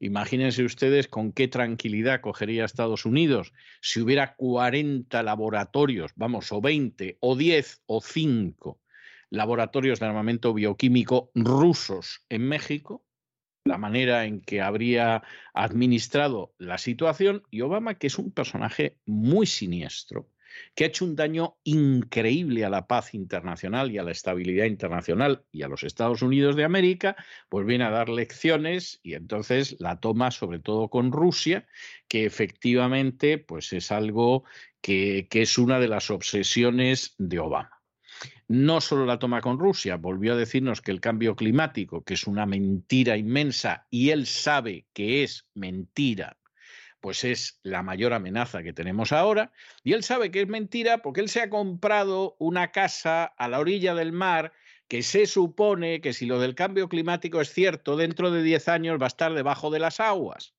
Y no hay quien se crea que ni siquiera Obama es tan tonto de capirote como para gastarse decenas de millones de dólares en una casa que va a estar bajo el agua dentro de 10 años.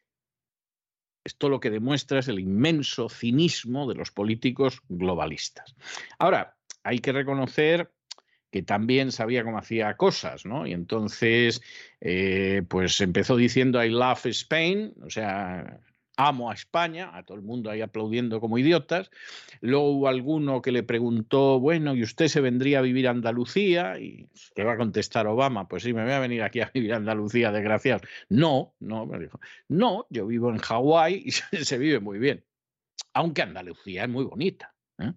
Lo cual también dice mucho de, del tipo de personaje que es Obama, o sea, no nos vamos a engañar al respecto. Y por supuesto ahí estaba Pedro Sánchez a ver lo que le pedía. ¿Qué le pidió Pedro Sánchez a Obama? Eso se lo vamos a contar mañana. ¿eh? Les vamos a contar lo que parece que es la explicación más razonable de lo que le pidió Pedro Sánchez a Obama. Eso se lo vamos a contar mañana en el editorial. ¿eh?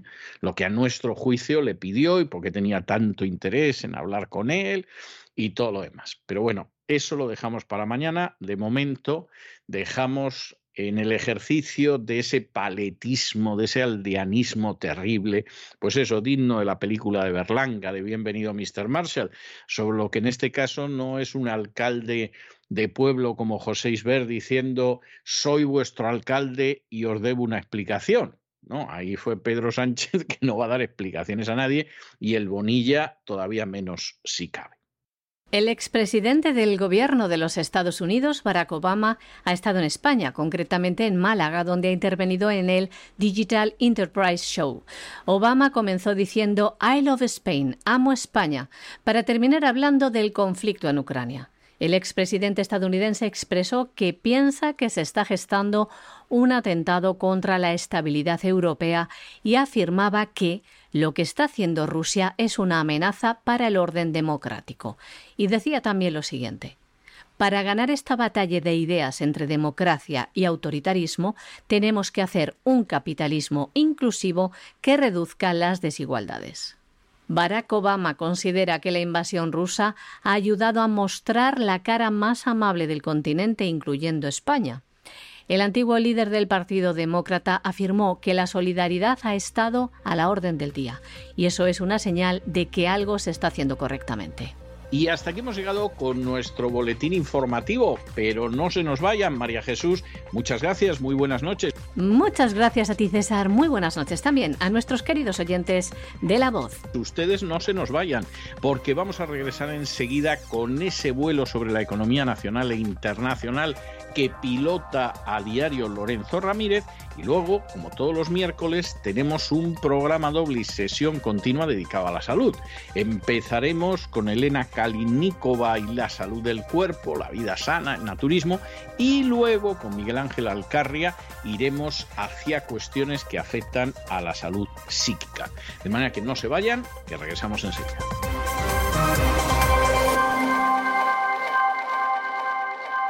Música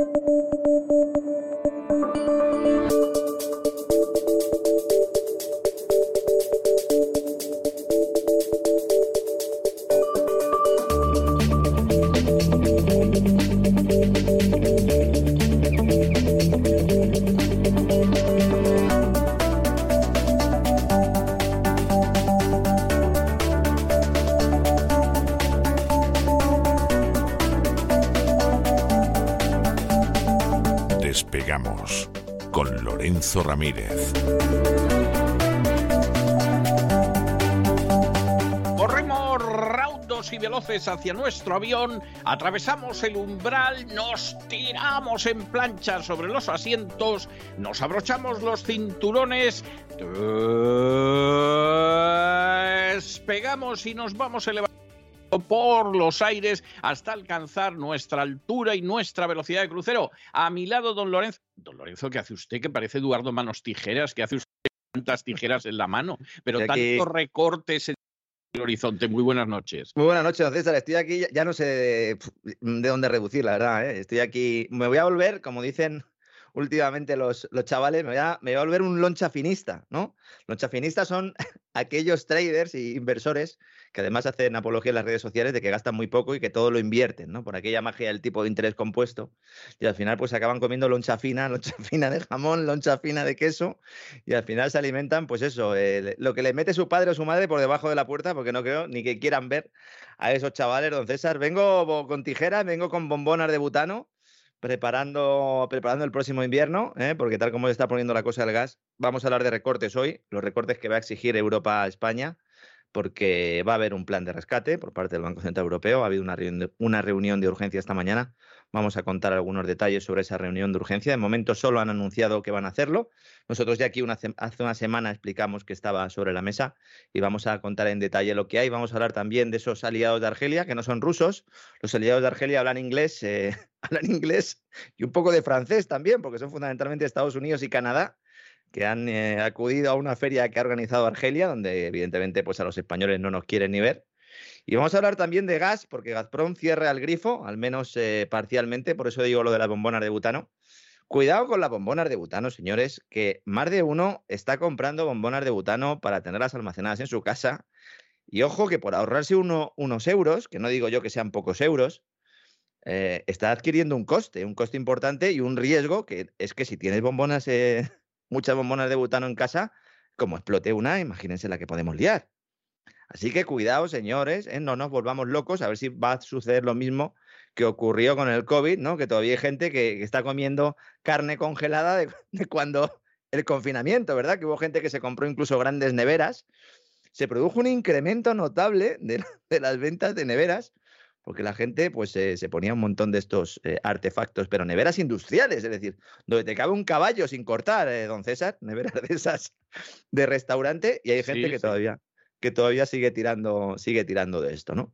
Bueno, ¿qué ha pasado con Gazprom? Hay mucho run run hoy. ¿Realmente ha cerrado el grifo? Bueno, pues ha cerrado el grifo parcialmente. El gigante gasístico ruso ha anunciado, además lo ha hecho en su canal de Telegram, como diciendo, fastidiaros, voy a utilizar la red que no les gusta a los, a los globalistas, ha anunciado que reducirá en un 40% el volumen que suministra Europa por el gasoducto Nord Stream 1. Es decir, Nord Stream 2 era el gasoducto que no se abrió, la gran esperanza blanca, que iba a salvarnos a todos, que nos iba a hacer independientes energéticamente y aliados de Rusia. Para eso se construyó Nord Stream 2, lo que inicia todo este follón fundamentalmente. Bueno, pues Nord Stream es el 1, es su hermano pequeño, aunque más viejo, el más pequeño porque puede ir menos gas por ahí de lo que va a ir por Nord Stream 2, también va por el Báltico, no pasa por Ucrania, es decir, tiene todo el control Gazprom de este gas y ha dicho que lo reduce un 40% debido, y esta es la excusa y a la vez pues pone la pelota en el tejado otanista, debido a la demora de las reparaciones por parte de Siemens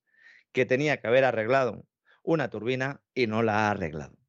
Dice Gazprom, en estos momentos garantizamos un nivel de suministro de gas por el gasoducto Nord Stream de hasta 100 millones de metros cúbicos diarios de los 167 millones de metros cúbicos planificados. Es decir, estamos hablando de una reducción, insisto, en torno al 40%. Según Gazprom, la compañía Siemens no entregó a tiempo los equipos de bombeo reparados, se superaron además los plazos de servicio técnico y se detectaron además fallas técnicas en los motores.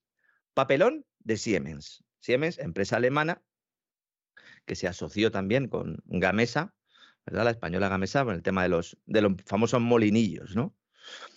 En estos momentos el número de bombas se ha reducido a tres, lo cual afecta al volumen de gas que se puede transferir. Ya contamos cuando hablamos del tema de BlackRock, que quería eh, hacer otro tubo eh, desde Argelia hasta España, evidentemente ya no.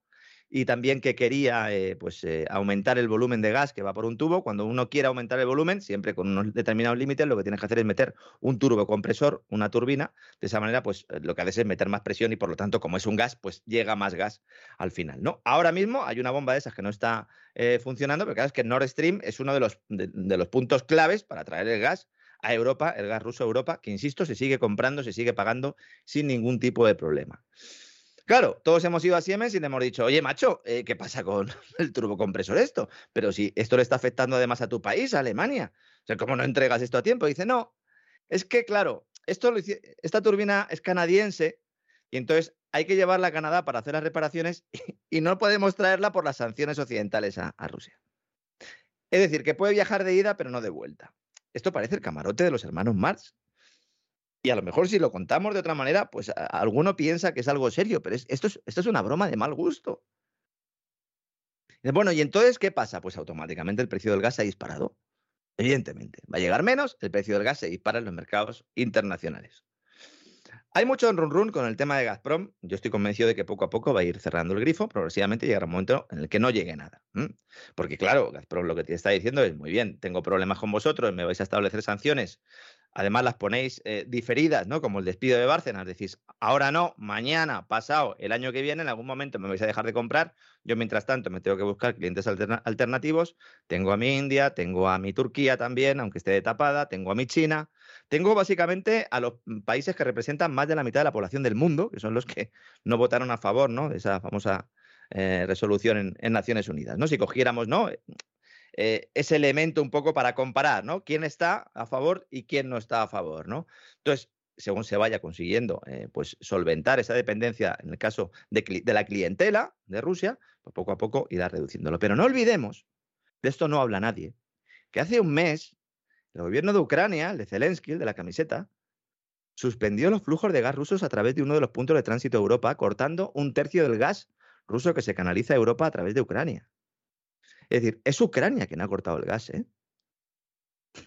Y ahora lo que dice Rusia es aunque, así. Aunque no sea políticamente correcto decirlo, no cabe la menor duda que quien ha cortado el gas ha sido Rusia. Perdón, ha sido Ucrania. Pero es que además hubo un follón porque dijeron los rusos, oye, eh, ¿qué pasa? Dice, no, no, es que por aquí no vamos a llevar el gas. Dice Rusia, dice, bueno, yo lo voy a llevar el gas por donde me dé la gana. Dice, no, por aquí no lo vas a llevar porque esto es Ucrania. Perfecto, pues entonces, ¿dónde, ¿por dónde lo llevamos? ¿Por Nord Stream 1? Ah, muy bien, pues por Nord Stream 1, ahora pues eh, si Siemens no me, no me da el turbocompresor, yo no me la juego a que esa, a que esa, eh, bueno, pues a que ese gasoducto pues pueda tener una presión eh, más elevada de la que tendría que tener. hasta que no me consigas el turbocompresor, yo aquí te corto el gas un 40%. Están enseñando la patita porque estamos en verano. Sí. Si estuviéramos en invierno, ahora mismo en Alemania el terror sería poco. ¿Mm? Terror sería poco. Llevarían todos una careta de Freddy Krueger. ¿Eh? con la chimenea, ¿verdad? y las niñas cantando. ¿Mm? Pesadilla en Elm Street, ¿no? Ucrania ha suspendido los flujos de gas rusos a través de uno de los gasoductos, puntos de tránsito más importantes. Mientras tanto, Alemania dice, bueno, nosotros hemos expropiado a Gazprom. Claro, expropiaron la parte de Gazprom Alemania, que era la que tenía los almacenamientos de gas, a lo venezolano puro y duro. Entonces, como Alemania toma el control de Gazprom en su país, lo separa de la financiación de la matriz, de Gazprom la rusa. Y bueno, muy bien, entran allí. Esto es como cuando Pablo Iglesias quería, decía, bueno, pues entramos ahí en Nissan, la nacionalizamos y nos ponemos nosotros a hacer los coches. Y hubo alguien que le dijo, ya, eh, oye, pero es que eh, el know-how, el software, la, patente, la propiedad intelectual de esto es de Nissan. Eh, tú no puedes hacer aquí coches y tal. Ah, bueno, pues entonces ya haremos un chiringuito y se lo regalaremos a nuestros amigos catalanes, que es finalmente lo que se ha producido con Nissan, ¿no? En este caso, lo que llegan los señores alemanes y dicen, bueno, y ahora esto, aquí, ¿quién va a poner la pasta? Porque claro, si no hay matriz, dice, no, hay que hacer un rescate de Gazprom. Eh, pero, pero, ¿cómo que un rescate? O sea, la expropiáis y ahora hay que rescatarla. El State KfW Investment Bank, que es un banco público alemán, va a meter 10.400 millones de euros de los contribuyentes alemanes y claro, ya le han cambiado el nombre a la empresa. Dicen, ya que pagamos. Y en lugar de Gazprom Germania, que es como se llamaba, ahora se va a llamar Securing Energy for Europe. Asegurando la energía eh, para Europa, ¿no? Si algo no puede hacer Alemania ahora mismo es asegurar la energía, ¿no? Parece que el nombre eh, no es muy afortunado. Pero no para Europa ni para ella. Claro, claro, ni para ella, ¿no? Claro, la agencia Reuters, que publicaba la noticia hace escasas horas, decía que el gobierno alemán se había visto obligado a hacerse cargo de la empresa por el abandono de la actividad por parte de Rusia. Lo claro, es una manipulación. echarle valor, ¿eh? Sí, sí, sí, hace falta valor.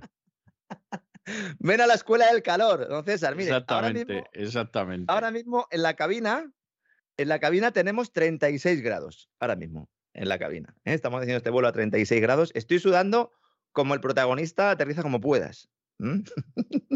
Cuando le ya creo. directamente la jarra de agua por encima, ¿no?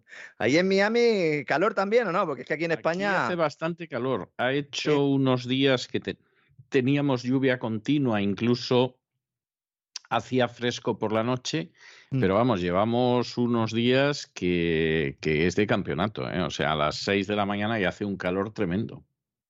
Sí, sí, esto es, esto es tremendo, ¿no? Me está avisando don Isaac, me está diciendo, pon el aire acondicionado, que te meto un filtro aquí y no se escucha. Eh, ojalá, ojalá, Isaac, es que no, no tengo aire acondicionado, ¿no? Aquí volamos en un avión de la Segunda Guerra Mundial prácticamente, porque don César y yo somos old school. ¿eh? Sí, no sé si, no sé si boomers, no saber si uno es boomer implica que ya puede ser boomer. ¿eh? Lo dejo ahí, ¿no? Hablando de gas, ayer volvimos a quedarnos cortos cuando analizamos el efecto de la intervención del gobierno español para rebajar la factura eléctrica de los hogares. Yo de verdad, cuando cerró el mercado no me lo creía, porque fíjese que aquí metemos caña, pero es que nos quedamos cortos. Aquel famoso tope del gas, ¿no? Dice, no, limitamos el precio del gas en la subasta mayorista y así estupendo, quitamos 30, 40, 50 euretes y ya está, ¿no? Dijimos que la rebaja real sería de un 3%, pero es que resulta que al final lo que ha sucedido es que no ha habido rebaja, sino subida. Interviene el gobierno español el precio del gas para contener el precio de la electricidad y se produce un precio de la electricidad mayor que el del día anterior. Es espectacular. 10 euros más tras el tope al gas, pero señores, están haci- este- estos son los que venden el coche para comprar gasolina, los que hacen un pan con unas tortas. Y la razón, que alguno ha descubierto porque un presentador en Antena 3, en un informativo, pues parece que se ha enterado y ha puesto en una, en una pizarrilla lo que había. Alguno ha visto el, el sol, ha descubierto el mar. Yo lo celebro. Eh, no celebro que la gente siga eh, tragándose los medios de desinformación masiva, pero bueno, por lo menos, en este caso, seguramente por motivos políticos, acertaron, ¿no? La diferencia entre el precio de mercado del gas y el intervenido la pagamos todos porque el Estado paga, abona a las empresas propietarias de las centrales de ciclo combinado, es decir, las eléctricas, las gasistas, la diferencia de precio, evidentemente. ¿Cuándo? Ya veremos. Y no se pierda, ya que estamos con España, ahora vamos a seguir hablando más de Europa, de Estados Unidos, pero no se pierda, don César, la última ocurrencia de las cuatro Marías, porque ya son cuatro. Son las cuatro Marías, son Yolanda Díaz, María Jesús Montero, Nadia Calviño y Teresa Rivera. Vaya cuatro, ¿eh? Vaya cuatro Sí, patas. un son, son verdaderamente para echarse a temblar, sí. Estas señoras son las responsables de la política económica española, ¿eh? Se dice lo- pronto, se lo que dice nos tiene pronto. que dar miedo. Estos sí que son los cuatro jinetes del apocalipsis, ¿eh? Yolanda Díaz, María Jesús Montero, Nadia Calviño y Teresa Rivera. En medio de una crisis energética de caballo que amenaza con ser incluso peor que la de los años 70 del pasado siglo, según ya ha dicho todo el mundo, hasta la, hasta la Asociación Internacional de la Energía, que se la cogen con papel de fumar en cada comunicado, ya salió el presidente y ha dicho, nos vamos al garete. El gobierno español quiere poner nuevos impuestos a la generación de energía eléctrica. Pero vamos a ver. Pero ¿cómo que nuevos impuestos? Dice, sí, que paguen las eléctricas que se están forrando. Pero oiga, pero céntrese. Pero ¿cómo que paguen las eléctricas? Usted le pone un impuesto nuevo a la generación de energía eléctrica y el día siguiente nosotros lo, lo pagamos en la factura. Evidentemente. Lo están haciendo de cara a los próximos presupuestos. Calachita acaba eh, eh, callando, ya empiezan a definirse, ya han empezado los trámites parlamentarios. ¿M? Y lo peor de todo es que he estado mirando un poco, porque digo, esta patochada no puede ser solo española. Nosotros tenemos un cierto nivel a la hora de, de- meter la gamba, de, de meter la pata, de hacer el ridículo, pero esto tenía pinta de ser globalista, efectivamente. Es una de las recomendaciones de la OCDE, de la Organización para la Cooperación y el Desarrollo Económico, de los- el grupo de los países desarrollados, se podría decir, que dice, no, suban los impuestos a las empresas eléctricas para poder aplicar una parte de esos ingresos a compensar la subida de la factura de la, de la luz, ¿no? Pero ¿qué nos están contando? ¿Pero qué trampa política es esta? ¿Pero cuándo subiendo los, em- los impuestos a una empresa que está produciendo, además, un activo o un bien con una demanda muy inelástica, porque por mucho que no queramos poner la luz, hay que ponerla, aunque sea un poquito. Estos van a trasladar al precio final, pero no los nuestros, los de todo el mundo. Es que España, es que España tiene gas. Tiene. Tiene en el subsuelo, se puede sacar con fracking. Frente a las costas de Canarias, tenemos ahí también unos yacimientos de hidrocarburos que se los van a quedar los marroquíes, eso sí. Pero si nosotros no somos productores de gas, ya pueden ustedes poner todos los impuestos que quieran a la generación de energía. Si, las eléctricas españolas, cuando queman el gas en la central de ciclo combinado, se lo compran a otro fuera. es, que, es que es inaudito. Es que parece que las, eléctricas tengan gas, ¿no? Tengan almacenes de gas, ¿no? Y que digan, bueno, venga, pues me voy a traer aquí un poquito más, un poquito menos. No, señores. el almacenamiento lo gestiona una empresa estatal controlada por el gobierno, que se llama Enagas. Bueno, controlada por el gobierno y por la banca norteamericana, que son sus principales accionistas. A mí que me lo expliquen. Que me lo expliquen. Solo busquen ahí, Enagas, y descubrirán quiénes son los accionistas de Enagas, ¿no? El Estado español con un 5% y luego hay un montón de nombres en inglés, muchos de ellos sospechosos habituales. Los mismos banqueros de inversión que se han forrado estos días, ¿no? Con la caída en bolsa. Luego vamos a hablar de ello, ¿no? Y mientras nos dicen que hay que desconectarse del gas y de los hidrocarburos no solo rusos, sino en general, porque claro, hay que llegar a la descarbonización mundial. Nos ponen impuestos verdes para ello, dicen, no, usted contamina, el que contamina paga, dicen. Bueno, pero no se trata de dejar de contaminar, dice, sí, es un incentivo. Ya, bueno, pero ¿y si no contamino, entonces no pago? No, no, usted contamina, ya de hecho, entonces usted tiene que pagar. Ese es un poco el, el asunto. ¿eh? Pues resulta que Europa está comprando de forma desesperada carbón para quemarlo en las centrales térmicas. Y uno de los países donde lo están adquiriendo, pero vamos, a toneladas, es Sudáfrica. Sudáfrica es la S de, los BRICS, ¿no? Se hablaba mucho, ¿no? De, de esa S, porque decíamos los BRICS. Efectivamente, y Sudáfrica que no está en sus mejores momentos, o sea, también no nos vamos a engañar, ¿no? no pero fíjense a dónde se van, ¿no? Dicen, bueno, es que estos tienen carbón, muy bien. Entre enero y mayo, Europa ha disparado un 40% las compras de carbón sudafricano. Más de 3 millones de toneladas. Para quemarlo. Y soltar humo. Y producir electricidad. Pero esto no dijeron que no se podía hacer. Sí, sí, ahora sí se puede hacer. Ah, pues vamos a hacerlo nosotros. España también. No, no, nosotros no. Nosotros no tenemos ya centrales térmicas. Las hemos destruido. Muy bien. Muy bien, ¿eh? Como resulta que a partir de la segunda semana de agosto las importaciones de carbón ruso estarán prohibidas en la Unión Europea, pues está todo el mundo loco buscando carbón en otros países. La fiebre del carbón. Francia ha multiplicado las compras por siete. Y eso que Francia es nuclear. A lo mejor se lo va a vender luego a Alemania, no, sería raro. Hay un país que ha dejado de comprar a Sudáfrica. Se ha borrado, de repente ha dejado de comprar. Cero. ¿Sabe cuál? China. ¿Por qué? Pues porque se lo está comprando los rusos. ha dicho, ah, que vosotros no le vais a comprar a los rusos el carbón. Ah, pues entonces dejadme que hable yo con Vladimir, que además a mí me hace rebajilla. Los tres países que más carbón compran a Sudáfrica son India, Pakistán y Corea del Sur. Y la cuarta del mundo, Holanda. La verde Holanda. Comprando carbón para quemarlo como si no hubiera un mañana. ¿Mm? Fíjese cómo será la cosa la fiebre del carbón que en Sudáfrica no dan abasto, efectivamente, como decía usted, no pasa por sus mejores momentos, pero es que además tienen un problema grave porque no pueden sacar el carbón. Todo el que le están comprando no lo pueden sacar porque tienen, tienen un mantenimiento de las vías eh, ferroviarias eh, lamentable. No tienen suficientes locomotoras. Eh, hay robo de cables de cobre, que yo digo, bueno, esto es alguno de algún barrio, ¿no?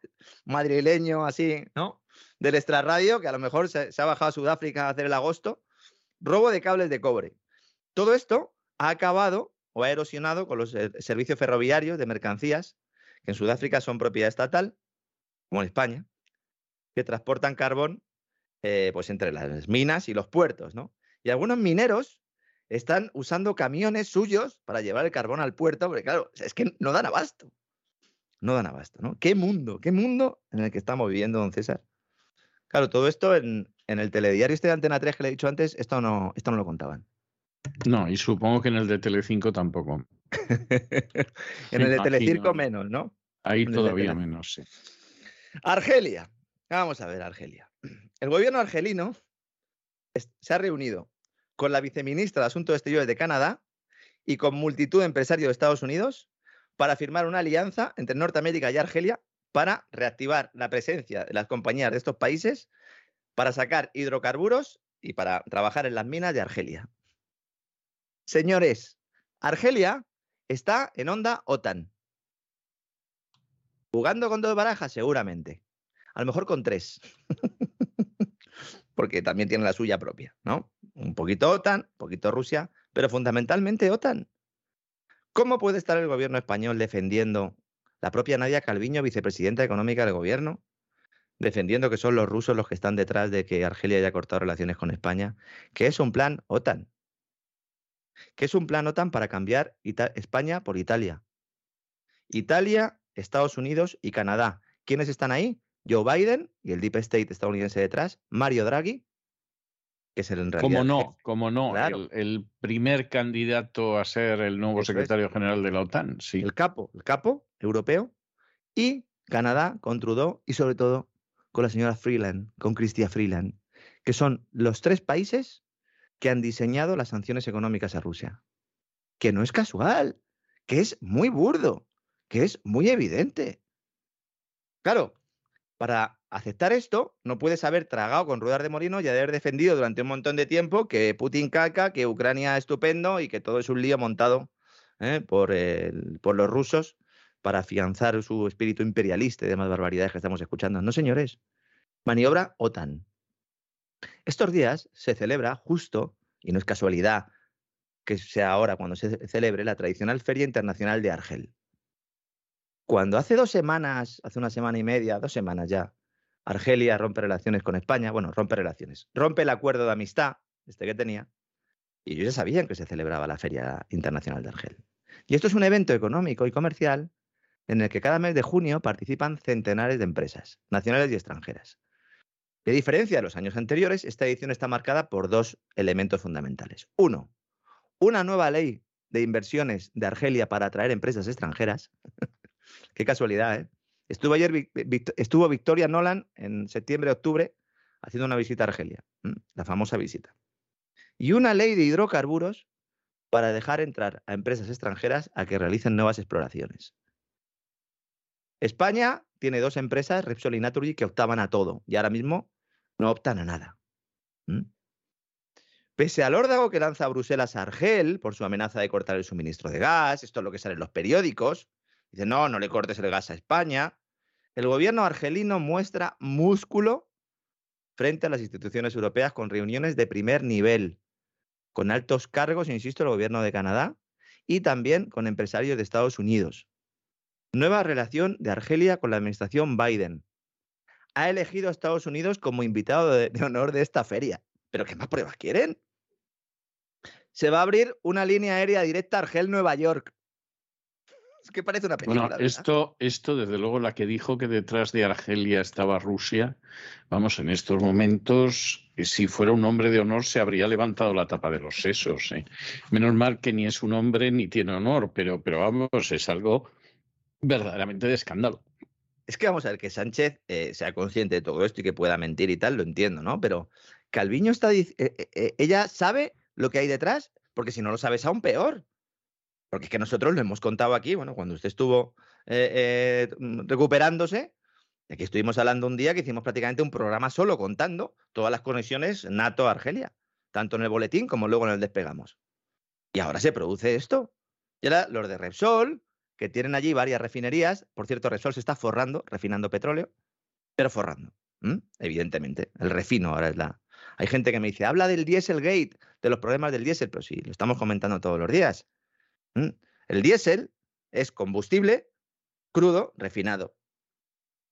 no se puede refinar porque faltan materias primas o porque el que refina resulta que ya no es tu amigo, pues te aguantas si no hay diésel. Esto no quiere decir que haya una conspiración global para acabar, porque se está acabando el diésel. Bueno, que hay gente que lo defiende, oiga, pues cada uno en su libertad, ¿no? Que sea quien quiera. Pero evidentemente aquí lo que tenemos es un problema de refino. Si no hubiera un problema de refino, podríamos hablar de otras cosas, ¿no? Una de, estas refinerías de Repsol había acordado con Sonatrach, la estatal argentina, la extensión del contrato que tenían por 25 años más. Y están ahora mismo, eh, pues eso, sentados ahí al lado del teléfono, pero no suena. Por otro lado, Naturgy es dueña de la mitad, junto a BlackRock, del gasoducto de Mergaz, el que, el que trae el gas de Argelia a España.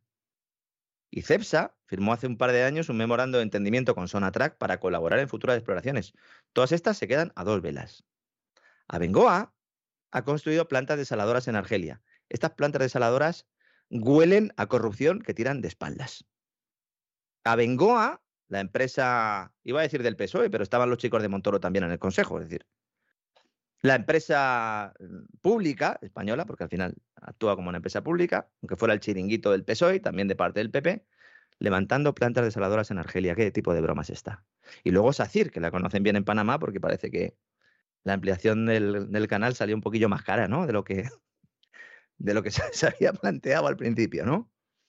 Todas estas están viendo pues, cómo se les acaba el chollo, ¿no? Y pasamos ya un poco a, política económica y monetaria, porque hay mucho, hay mucho follón. Está todo el mundo esperando esa reunión de la Reserva Federal, eh, viendo cómo las primas de riesgo de los países del sur de Europa se disparan. Y sale Deutsche Bank, envía un informe a sus analistas, el banco germano, también conocido aquí cariñosamente como la gran lavadora, lava más blanco, y dice, Deutsche Bank, abro comillas, el escenario de pesadilla que hemos temido durante décadas ya está aquí. Estos, estos eran los que decían que no pasaba nada hace cuatro o cinco meses. Es los que decían, no, recesión, no. Inflación, bueno. Tampoco. No es tan grave como en 2008. ¿verdad? ¿Cuántas veces hemos oído eso, don César? Esa va a ser la frase de esta crisis, ¿verdad? No es tan grave como la de 2008. Nota para clientes de Deutsche Bank. Abro comillas. El escenario de pesadilla en el que todos hemos estado pensando hipotéticamente durante años. Bueno, pues haberlo dicho, ¿no, señores de Deutsche Bank? Si no décadas, dicen, o sea, ya directamente sujétame el cubata, dice, ahora está aquí. La inflación alemana fuera de control y los rendimientos italianos se disparan. Los rendimientos italianos y los españoles que van de la mano, que van creciendo. Los rendimientos es el interés del bono que cada vez va subiendo porque el mercado empieza a decir, oiga, eh, si usted a lo mejor no me puede pagar, pues para tener yo su deuda me tiene que dar un interés mayor o prometérmelo, ¿no? Y progresivamente va subiendo ese interés, ¿no? Rompecabezas para el Banco Central que ha llegado al punto, Christine Lagarde, en el que hemos dicho durante mucho tiempo que iba a llegar. Está sorbiendo y soplando al mismo tiempo, con un vaso de agua. Y así no se puede, señora Lagarde. O sorbes o soplas. O metes o sacas, Lagarde. ¿No puedes hacer las dos cosas a la vez? No se puede. Lo ha intentado hacer y ¿qué ha pasado? Que todo el mercado ya descuenta la subida de tipo de interés y empiezan a hablar ya de los problemas, una eventual suspensión de pagos de los países del sur. Y como tienen los tipos de interés en el 0% y está diciendo que los tienes que subir, ¿qué puedes hacer para evitar la quiebra de los países del sur? Hemos llegado al escenario que ya hemos avisando nosotros, sí, décadas. No ustedes, Deutsche Bank, que hay que tener la cara dura para venir a decir que ustedes ya van avisando de esto. Cuando han participado, han colaborado, de hecho son responsables directos de lo que está pasando. ¿Mm? Bueno, pues la herramienta antifragmentación. Esto parece, no sé, eh, Parece la pistola, ¿no? De, un personaje de Disney. sí, o, la descripción de algún tipo de proyectil o algo así, sí, sí. no sé, la pistola antifragmentación, ¿no? El propio Banco Central Europeo reconocía esta semana en su informe de estabilidad financiera, que yo creo que deberían de empezar a llamar de inestabilidad financiera, dicen... Sí, sería, sería más adecuado las cosas como son. Dicen ellos, las preocupaciones sobre la sostenibilidad de la deuda podrían contribuir a una reevaluación del riesgo soberano por parte de los participantes del mercado, traducido al cristiano. El mercado teme que algunos países no van a poder pagar su deuda y entonces están exigiendo mayor interés, ¿no? Y entonces dice, y estimular las presiones de fragmentación en los mercados de bonos soberanos. Es decir, que haya unos bonos que no sufran esto, esta tendencia, y otros que sí. ¿Cuáles sufrirán? Pues la de los países más endeudados y con más déficit. ¿Y quiénes son? España e Italia fundamentalmente, porque aunque haya otros países que en términos fiscales sean parecidos, pero el peso de Italia y España a la hora de llevarse por delante la Unión Europea es mucho mayor, ¿no? Siempre con Francia de tapado, ¿no? Dice, la medida en que las mayores vulnerabilidades soberanas coincidan con fragilidades de las empresas y de los bancos, fíjese cómo lo dicen, ¿eh? Fragilidades, ya, pero no era, no estaba bien el sector financiero. Señores del Banco Central, ¿no decían ustedes que no pasaba nada? ahora dicen ustedes que es frágil el sector corporativo y bancario. Y entonces dice, los riesgos de que se materialicen en cualquiera de estos sectores, es decir, bancos y empresas, pueden generar ciclos de retroalimentación adversos entre la deuda pública, los bancos y las empresas. Esto es lo que llevamos diciendo aquí desde hace mucho tiempo. Porque era el final del camino. Ya hemos llegado al final del camino. Ahora hay que inventarse otra cosa. A lo mejor construyen un puente. Sacan unos polvos mágicos y construyen un puente. A, ver quién se sube por ese puente, ¿eh? Fabio Panetta, miembro del Comité Ejecutivo del Banco Central. Hay que crear una herramienta antifragmentación. ¿Esto qué sería? Se lo han filtrado a Bloomberg. Los países con más problemas, ergo España e Italia, podrán tener una mayor ayuda del Banco Central Europeo, mientras que se reduce el peso de la deuda de los estados solventes en el balance del Banco Central Europeo. ¿Esto qué quiere decir? Que como el Banco Central Europeo ya no va a comprar más deuda nueva, sino que va a reinvertir la deuda que vaya venciendo, en lugar de reinvertir la deuda que le vaya venciendo, por ejemplo, de Alemania en nuevos bonos alemanes, cogerá esa deuda que le vaya venciendo de bonos alemanes y empezará a comprar españoles e italianos. Esto no se ha hecho nunca. Esta misma mañana, el Banco Central Europeo ha hecho una reunión de urgencia, dicen ellos, para hacer frente a la presión sobre la deuda. Y al acabar, han dicho justo eso, que van a reinvertir con flexibilidad los bonos adquiridos en la pandemia para frenar la subida de las primas de riesgo. Rescate de España e Italia por parte del Banco Central Europeo. ¿Y a cambio de qué? Pues ya han apuntado la solución, tanto Deutsche Bank como JP Morgan. Es decir, los dos bancos de inversión, quizás pues, de los más famosos, de los más relevantes, uno en Europa y otro en Estados Unidos, y en la City londinense, nos dan la receta. Una solución híbrida. Dice, se implementa esta herramienta para evitar pues, la subida de las primas de riesgo de los países en apuros con cierta condicionalidad. Es decir, que si España e Italia no quiere que los rendimientos de la deuda se le desboquen, tendrá que comprometerse a reducir el desequilibrio de sus finanzas públicas con propuestas concretas y la retirada de los fondos Next Generation. España. Bueno, esto no sé yo, debería, pero no, no soy yo muy optimista, no sé cómo será usted. claro, con independencia de que lo puedan hacer los políticos o no, para hacer ese nuevo equilibrio, reequilibrio de las finanzas públicas, hay que meter una tajada a los servicios públicos y a las pensiones que nos vamos a quedar, pues eso, con un barril, unos tirantes, una mano delante y otra detrás. Porque no se paró esto antes. Porque se llevó la tesis de la que hablábamos ayer del que venga detrás, que arre. El que venga después, que lo solucione. Bueno, pues aquí estamos. Aquí estamos. Se van a inventar este sistema. Claro, ¿cómo va a recibir esto el mercado? Porque en realidad se va a castigar entonces a, a los países del centro de Europa, del norte de Europa, porque van a avalar a los del sur. A lo mejor sucede eso. Y si empieza a aumentar ese interés del bono alemán, como ya está sucediendo, porque el mercado ya empieza a descontar esto, a lo mejor Alemania dice, oye, oye, que no, no, la reinversión la haces en mis bonos. No compres los de España, compra los míos. Que, que yo además el, el, otoño que viene no tengo gas. Que no tengo gas. Que estoy metiendo 10.000 millones de euros en Gazprom Bank. Bueno, en, en Gazprom Germany, perdón. Gazprom Bank es el banco de las cuentas especial Carruso, ¿no? Un lío de tres pares de narices al cual, bueno, pues nos han abocado precisamente estos señores, ¿no? Eso en Europa, porque uno mira a Estados Unidos a ver qué hace la Reserva Federal, don César. JP Morgan estaba esta mañana pidiendo subidas de tipos de 100 puntos básicos, es decir, un punto porcentual entero. Se da, se da ya por hecho que la subida va a ser o va a estar en el entorno del 0,75%. Los grandes jugadores, el viernes y el lunes, ya lo sabemos, lanzaron cuatro o cinco grandes órdenes a corto, apostando a la caída de las bolsas para provocar la caída de las bolsas, vendiendo ellos y luego pues sacando una tajada correspondiente cuando se ha producido la caída, adelantándose a la reunión de la Reserva Federal de hoy y adelantándose también a este próximo viernes, que es un viernes un poco especial porque vencen futuros, eh, lo que se denomina la, la hora bruja al final del día, cuádruple hora bruja en este caso. Yo creo que el término está muy bien empleado porque ahí le gustan lo del Pentágono, las escobas y las ollas, lo llevan, lo llevan bastante bien. Y entonces se ha adelantado esa caída que se podía producir el viernes, se ha adelantado al viernes y al lunes, y ahora pues hay mucha expectación, porque en teoría un Powell y el resto de miembros del Consejo de Gobierno de la Reserva Federal tienen que subir los tipos tres cuartos de punto, un 0,75. Todo lo que no fuera eso Si es más, generaría una sobrereacción y si es menos, también. Ahora mismo estamos haciendo este programa cuando está, eh, bueno, la hora prácticamente del desayuno en Estados Unidos, un poquito más tarde, comparecerá a las 8 horas española eh, Jerome Powell, con lo cual mañana analizaremos en profundidad su discurso, pero la verdad es que el papelón que tiene es tremendo. La inflación en mayo está en el 8,6%. En la subyacente que, se, excluye energía y alimentación, que son los elementos que podrían estar presionando más a los precios, está ya en el 6% también. Es una barbaridad absoluta. Esto es otra cosa que nos decían mucho, no nos decían, bueno, la inflación general da igual. Hay que mirar la subyacente.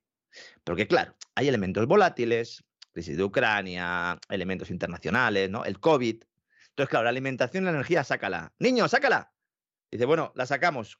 ¿Qué, a ver, ¿qué IPC tengo? El 6%, arrea. El triple del objetivo del Banco Central.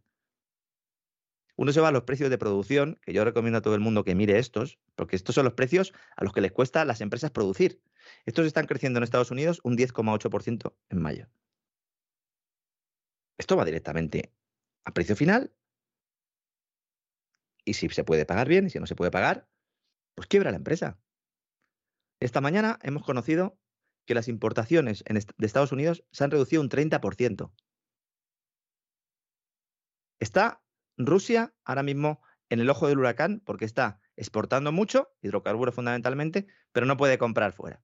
Las importaciones se han hundido y está todo el mundo diciendo, va una crisis de caballo. ¿Y Estados Unidos? Estados Unidos se hunden las importaciones un 30%. ¿Por qué? Hay descenso en el comercio internacional. Hay que mirar los datos de fletes para darse cuenta de que ahí ya hay un elemento deflacionario y no inflacionario. El tema, evidentemente, de los problemas en los puertos chinos, que ha afectado notablemente, pero sobre todo el problema de demanda. Se acabó la demanda de Estados Unidos. Mucha gente que nos está escuchando en Estados Unidos está diciendo, pues claro, no se va a acabar, ni cheque ni leche. Si me cuesta un riñón llenar el, depósito del coche, si voy al supermercado, es así, es así, es así. O sea, ¿Qué voy a consumir? No sirve darle vueltas. ¿eh? El 30% de desplome de las importaciones cuando Estados Unidos es una economía que tradicionalmente es que es importadora, porque es que esto refleja el consumo de los hogares.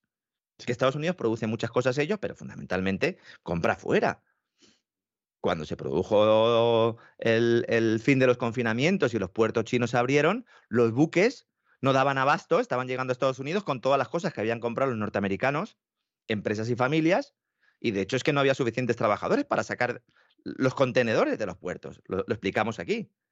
Ahora las importaciones se hunden un 30%, nadie está hablando de esto. Y luego una reflexión también, ¿no? Para entender un poco el contexto si tenemos una inflación en el 8,6%, más o menos en estos niveles nos movemos en, todo el mundo, en Europa también, ¿no? Los tipos, en realidad, son negativos todavía. Porque los tipos de interés están por debajo de la inflación. Es que ni siquiera en los años de esta inflación, con recesión e hiperinflación en la década de los 70, principios de los 80, ni siquiera entonces los tipos de interés eran tan negativos. Los reales me refiero. Así que con independencia de la cuantía de la subida de hoy, 2022 va a ser el año que registre mayores alzas de los tipos de interés desde al menos 1994. Clinton hizo muchas cosas mal, prácticamente todo excepto una. Eh, consiguió superávit presupuestario. Hay poca gente que sabe esto también. Hay poca gente, sí, sí, sí. en otros aspectos yo cada vez eh, tengo... en todos. yo cada vez, cada vez tengo un juicio más negativo de la presidencia de Clinton. La presidencia de Clinton y todo lo que viene después, porque en realidad como Clinton es la imagen, ¿no? De algo eh, que está detrás y que ha estado moviendo los, los, los hilos políticos en Estados Unidos hasta hoy, con un breve paréntesis que yo no sé hasta qué punto ¿no? Eh, se le salió de madre, pero que también intentaron promocionar, porque la, figura de Trump al principio le venía muy bien a los demócratas porque decían, este no va a ganar, este no va a ganar, y claro, luego ganó y se lió la que se lió, ¿no?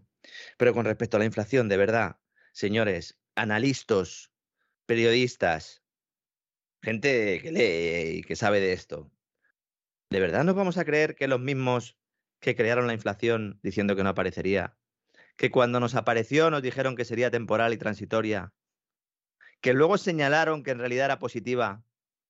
Estos que ahora nos dicen que es la mayor amenaza para la economía global, ¿estos son los que van a solucionar el problema de inflación?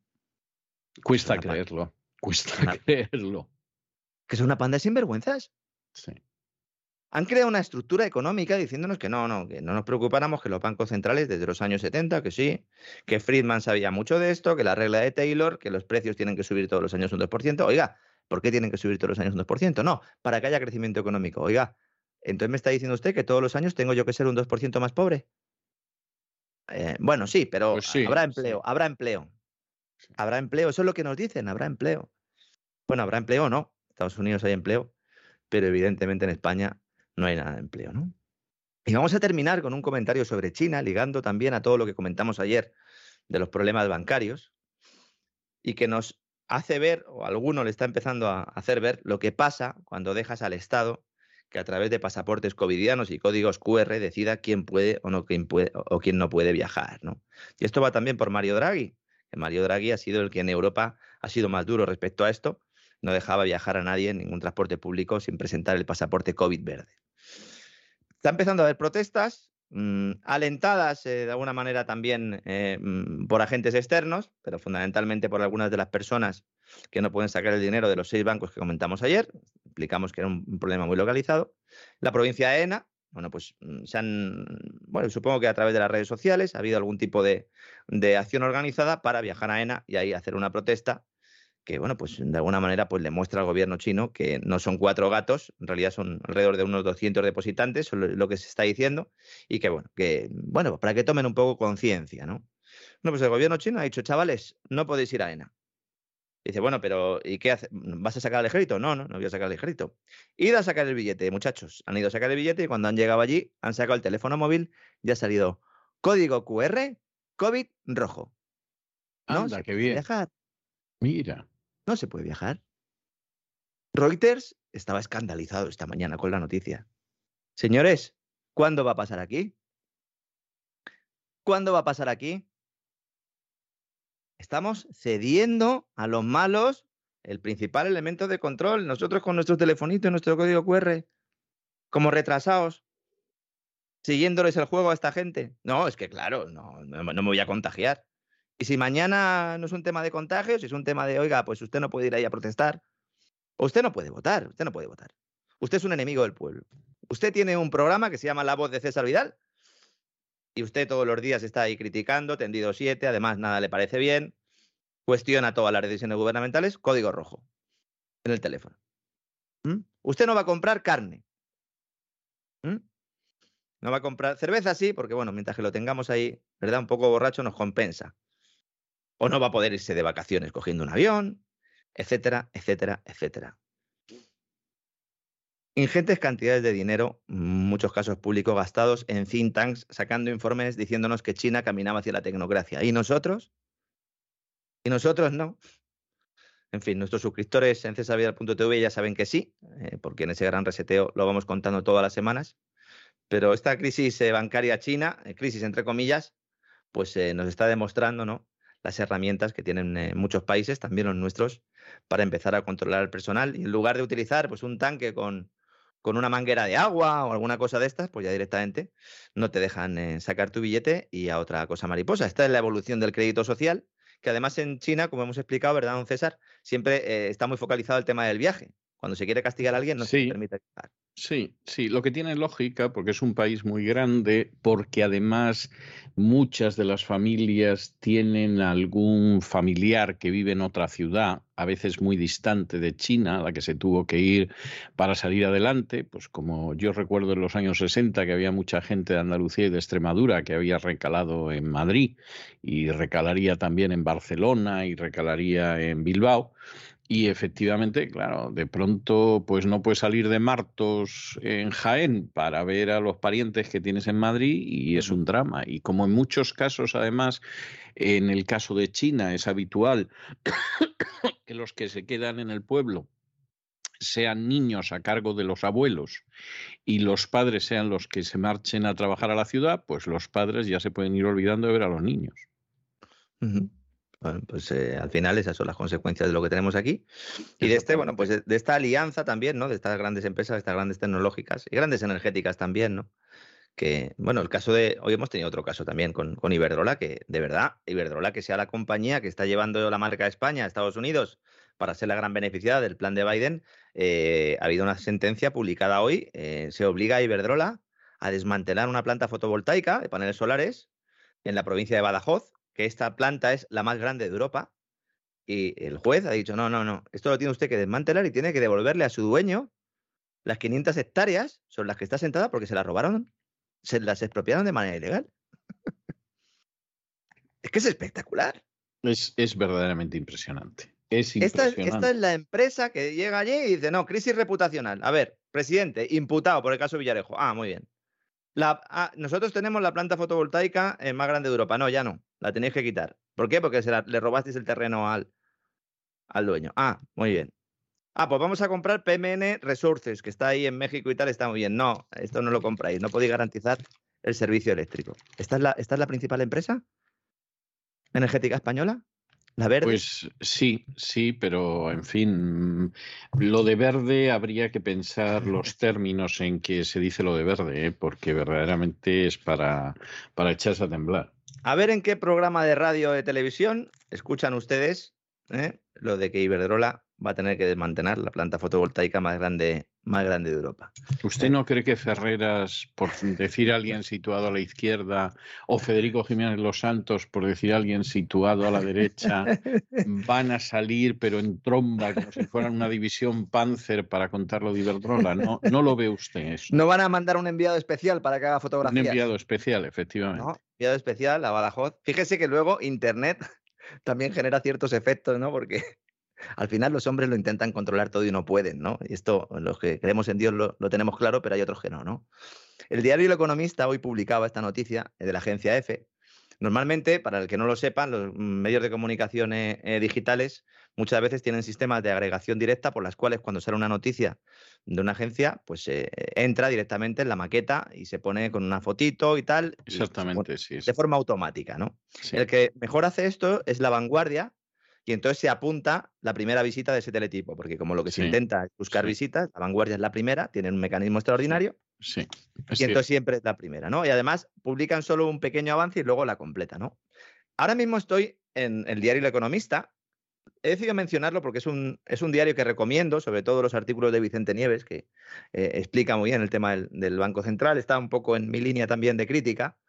Y entonces aparece el titular ¿no? de la sentencia que obliga a Iberdrola a desmantelar la planta fotovoltaica más grande de Europa. Y arriba, ya a los lados, hay faldones de publicidad de Iberdrola, que saltan de forma automática porque Google lee Iberdrola, ¿no?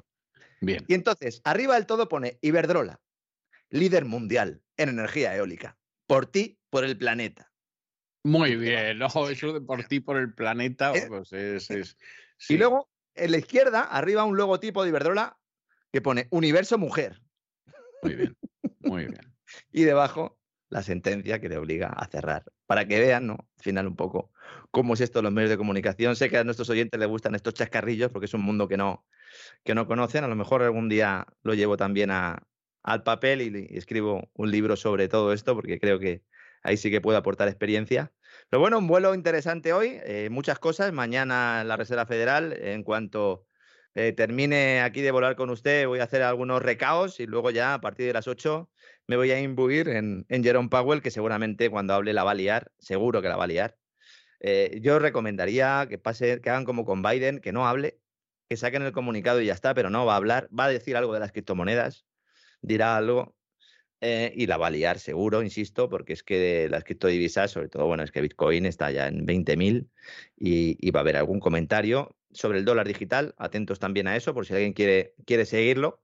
Hay canales en español que lo van a dar así de memoria, Negocios TV lo va a dar, por si lo quieren ver ahí, con Bittner, que también es otro tipo que si les gusta a ustedes la economía, les recomiendo que sigan, porque también tiene un estilo así similar al nuestro, un poco más técnico. Y bueno, pues un día para, para estar a los que nos gusta esto, para, para estar ahí encima, y mañana pues se lo contamos, porque para eso estamos aquí en la voz de, de César. Efectivamente. Para eso estamos aquí, para que la gente se entere de lo que no le van a contar en otros lados. O sea, para que aquí nos vamos a engañar. Cosas que no les van a contar, pero vamos, no lo esperen ustedes y si lo esperan, búsquense un asiento que sea lo más cómodo posible, porque, porque vamos, es que no va a llegar. Bueno, don Lorenzo, muchísimas gracias por todo, un abrazo muy fuerte y hasta mañana, Dios mediante. A usted, como siempre, un fuerte abrazo, César.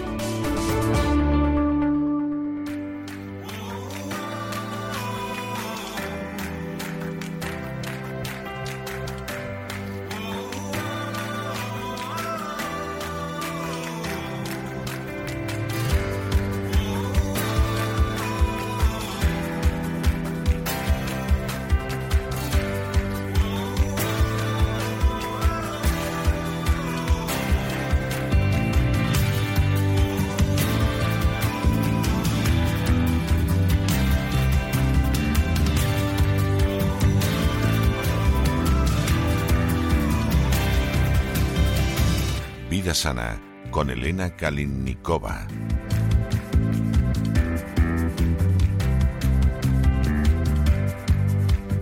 Estamos de regreso y estamos de regreso para dar inicio a ese programa doble y sesión continua que tenemos todos los miércoles aquí en La Voz. Un programa doble y sesión continua que está relacionado de manera íntima, profunda, sentida con el bienestar, con la salud.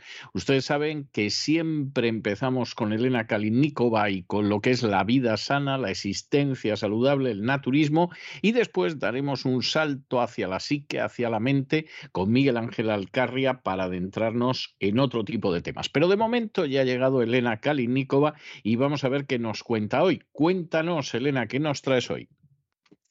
Buenas noches, César. Pues hoy vamos a hablar de la alimentación que juega un papel clave a la hora de proteger la piel del sol y conseguir un bronceado saludable. Por sugerencia de nuestra fiel seguidora del programa, Jimena, una gran chica que adora la música clásica. Desde aquí te mando un gran abrazo para ti y tus padres, Jimena, y te agradezco tu idea del programa de hoy. Así que vamos a hablar de las sugerencias que os pueden facilitar la vida en verano. Y empezaremos por el bronceado. Es fundamental seguir una dieta enfocada a la fotoprotección de la piel y para ello hay que tener en cuenta una serie de nutrientes básicos todo el año y especialmente en épocas de sobreexposición solar. Durante el verano, la alimentación y la micronutrición deben estar orientadas a aumentar la fotoprotección natural de la piel, ayudando a equilibrar la respuesta inflamatoria del cuerpo, así como los mecanismos antioxidantes y la actividad apoptópica saludable de nuestro organismo. Y la clave está, por supuesto, en incorporar a la dieta alimentos que ayuden a regular la producción de melanina, una sustancia natural em, que, digamos, le da el color al cabello, la piel y el iris del ojo y que nos protege de la radiación solar. Y está producida por unas células llamadas melanocitos que se encuentran en la epidermis. La pigmentación de la piel es fundamental como agente fotoprotector, ya que la melanina cumple la función de absorber las radiaciones UV y es además un potente antirradical. Y por ello, para proteger la piel es importante estimular la síntesis de melanina, es decir, aumentar la cantidad de melanina dentro de los melanocitos y favorecer su correcta distribución a nivel epidérmico. Y también habría que incorporar en la dieta veraniega nutrientes que ayuden a estimular la propia melanina de la piel, la que jugará un papel, digamos que fundamental para la hidratación y su protección. ¿Y cuáles son los elementos claves que deben contener los alimentos para que nos protegen y favorezcan un bonito bronceado? Pues para empezar, los nutrientes como el Q10, que está presente en el marisco, en el pescado, las nueces o las espinacas. También los betacarotenos, que abundan en la papaya, la zanahoria, los pimientos y los suplementos ricos en antioxidantes, los que ayudarán a la protección natural de la piel en las fechas en las que se vaya a exponer uno al sol. Entonces, el primero en mi lista, pues siempre está la zanahoria, es el primer elemento que se nos viene a la cabeza cuando hablamos de betacarotenos, sea posiblemente la zanahoria y por lo tanto aporta grandes cantidades de la vitamina A, la que contribuye al sostén, crecimiento y restauración del tejido cutáneo. De hecho, os voy a contar un hecho curioso de mi vida respecto al zumo de zanahoria. el que tomaba yo hace unos años, cada día a lo largo durante varios años.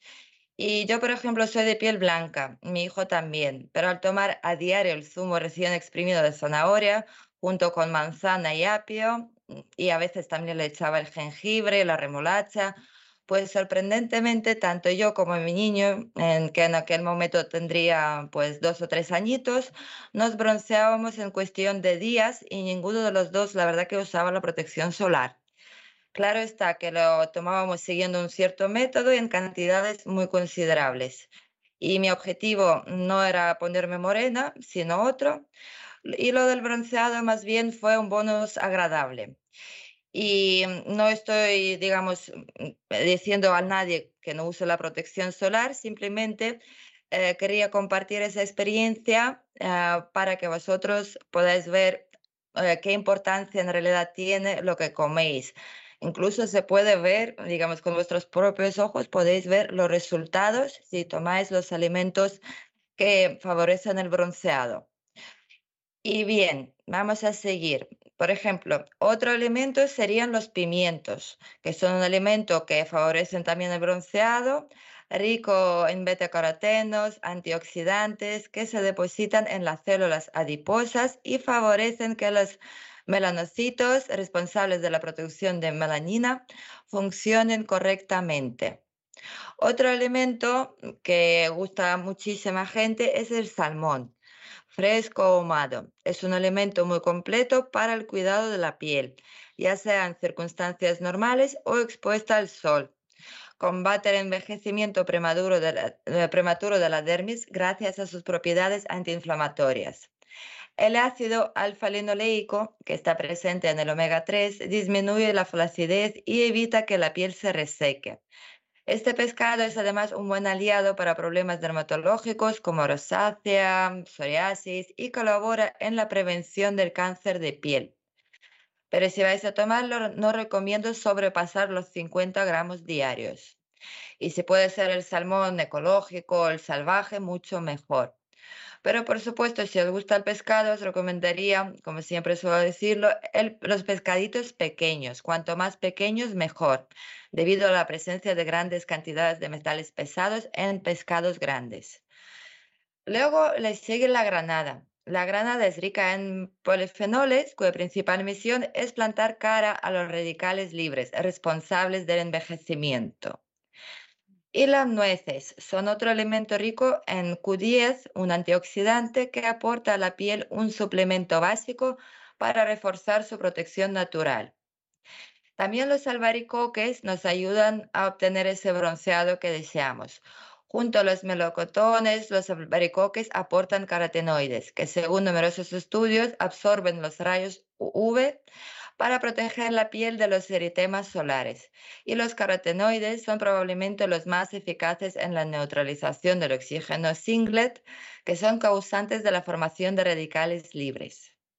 También muchos se van a alegrar porque dentro de esa lista también está incluido el marisco. En el marisco está presente de forma natural la coenzima Q10 y este nutriente es el primer antioxidante en degradarse en la piel por la acción del sol. De ahí viene la importancia de tomar alimentos que la contengan.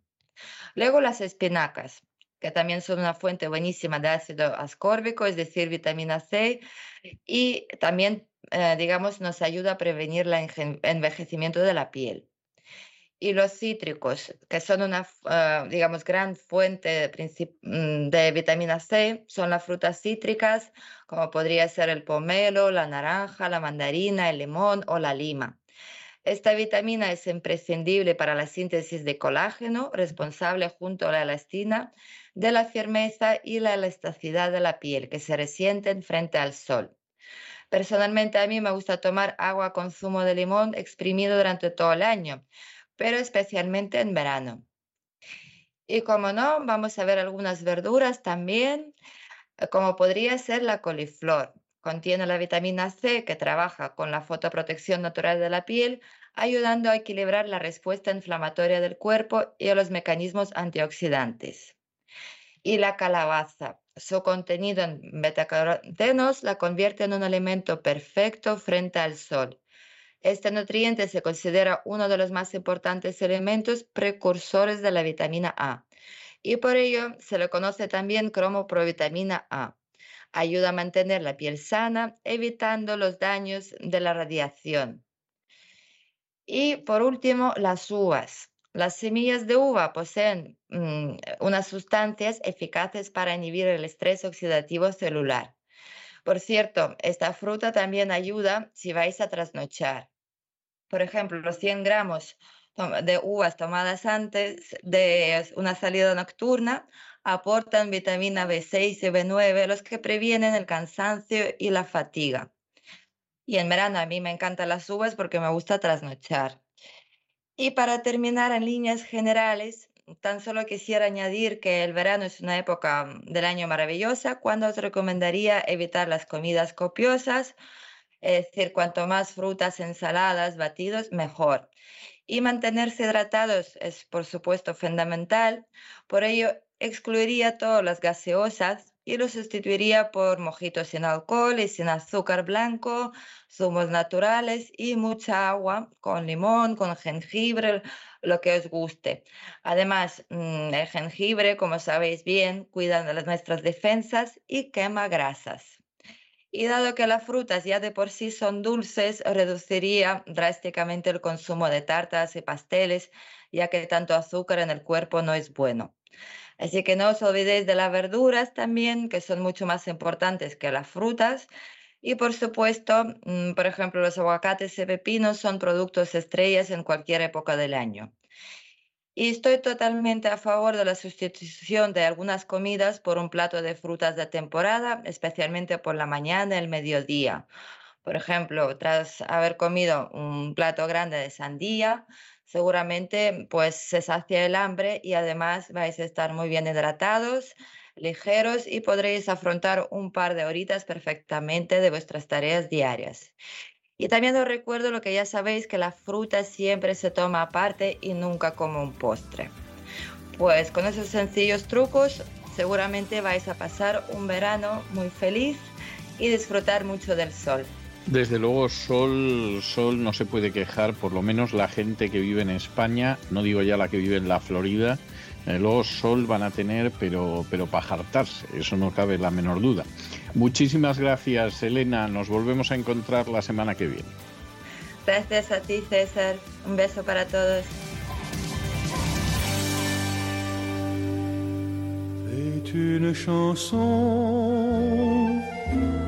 qui nous ressemble. Toi tu m'aimais je t'aimais. Nous vivions tous. La psicoteca con Miguel Ángel Alcarria. Toi qui m'aimais, moi qui t'aimais, mais la vie sépare Estamos de regreso y estamos de regreso para esa segunda parte de nuestro programa doble y sesión continua que tenemos todos los miércoles referida a la salud, referida al bienestar. Ya saben que empezamos siempre con el naturismo, con la vida sana con Elena Kalinikova y luego nos metemos en el terreno de la psicología, de la salud psicológica, precisamente con Miguel Ángel Alcarria, que ya está con nosotros. Don Miguel Ángel, muy buenas noches. ¿Por dónde vamos a ir hoy? Muy buenas noches, don César.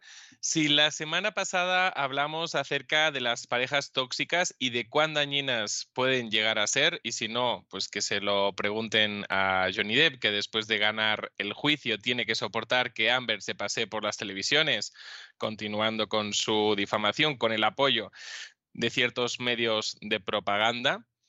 Eh, que como decíamos, apuntábamos en uno de nuestros programas, está claro que él ya superó la relación, pero ella quiere continuar con la relación a través del conflicto, o sea, es una relación tóxica de libro, como, como bien decíamos, y no, yo no recuerdo haber visto relaciones eh, famosas semejantes, ¿no? O parecidas. Eh, yo creo que esta es todavía más tóxica que la de Whitney Houston y Bobby Brown, o la de Tina Turner y Ike Turner, ¿no? Hoy vamos a hablar sobre el divorcio, cuando esa toxicidad llega a tal punto, es tan nociva la relación que, como diría Dustin Hoffman en Kramer contra Kramer, hay cosas que una vez hechas no se pueden deshacer, ¿no? Y que sentencian la relación a la ruptura. Cabe decir, y ahí va un consejo, el divorcio o la separación, porque muchas parejas en la actualidad jamás llegan a pasar por la vicaría, no es algo que debamos tomarnos a la ligera, al igual que tampoco debemos tomarnos a la ligera iniciar una relación con cualquiera, porque nos puede volver la vida del revés. La ruptura debe ser la última opción cuando ya hemos intentado otras opciones, como por ejemplo una terapia de pareja, o cuando ya se han cruzado límites como el del maltrato o la infidelidad, casos que a mi entender pues ya no tienen solución alguna, se mire como se mire. Y debe ser la última opción, tanto más cuando hay niños de por medio, que son los más perjudicados en todos estos casos.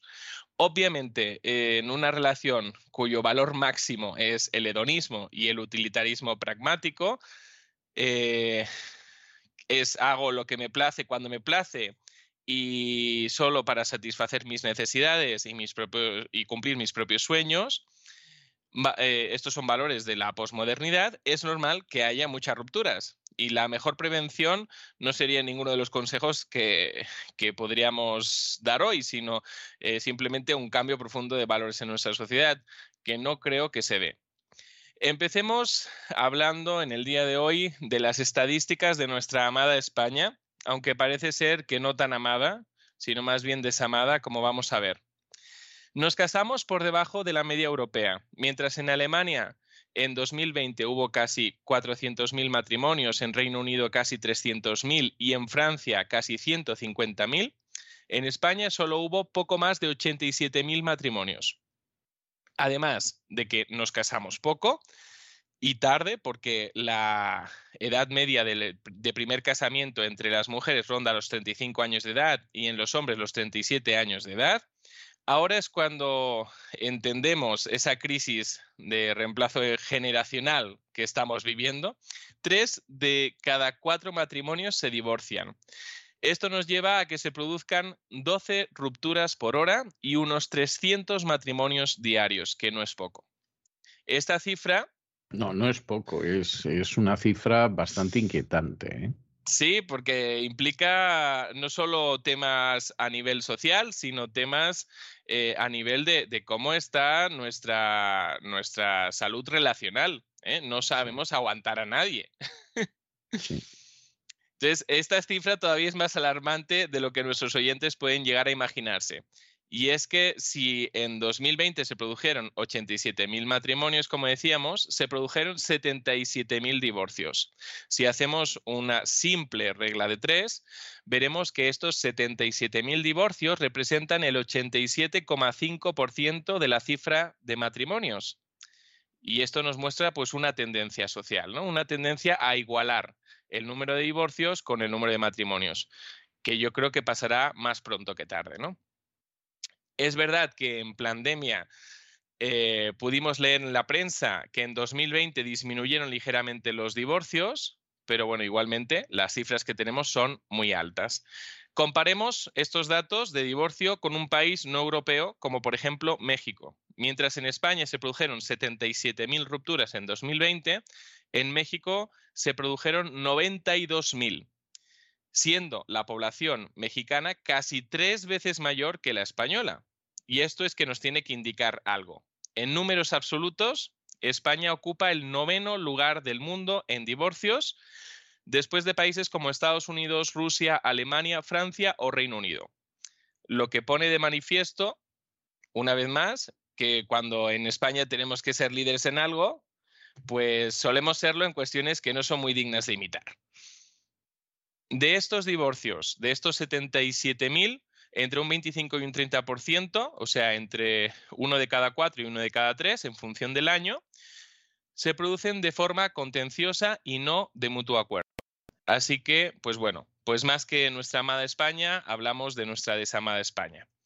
A este dato, y si pensamos en los menores, que son los más grandes perjudicados en todo esto por las malas decisiones de los adultos, debemos dar otro dato asociado al divorcio y es el porcentaje de custodias compartidas. Sé que hay muchas personas que están muy a favor de todo esto, pero vamos a hablar brevemente acerca de ello.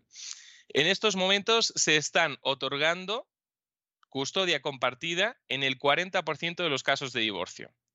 Y esto ha ido cambiando, ya que en 2010 las custodias compartidas solo representaban el 10% de los casos.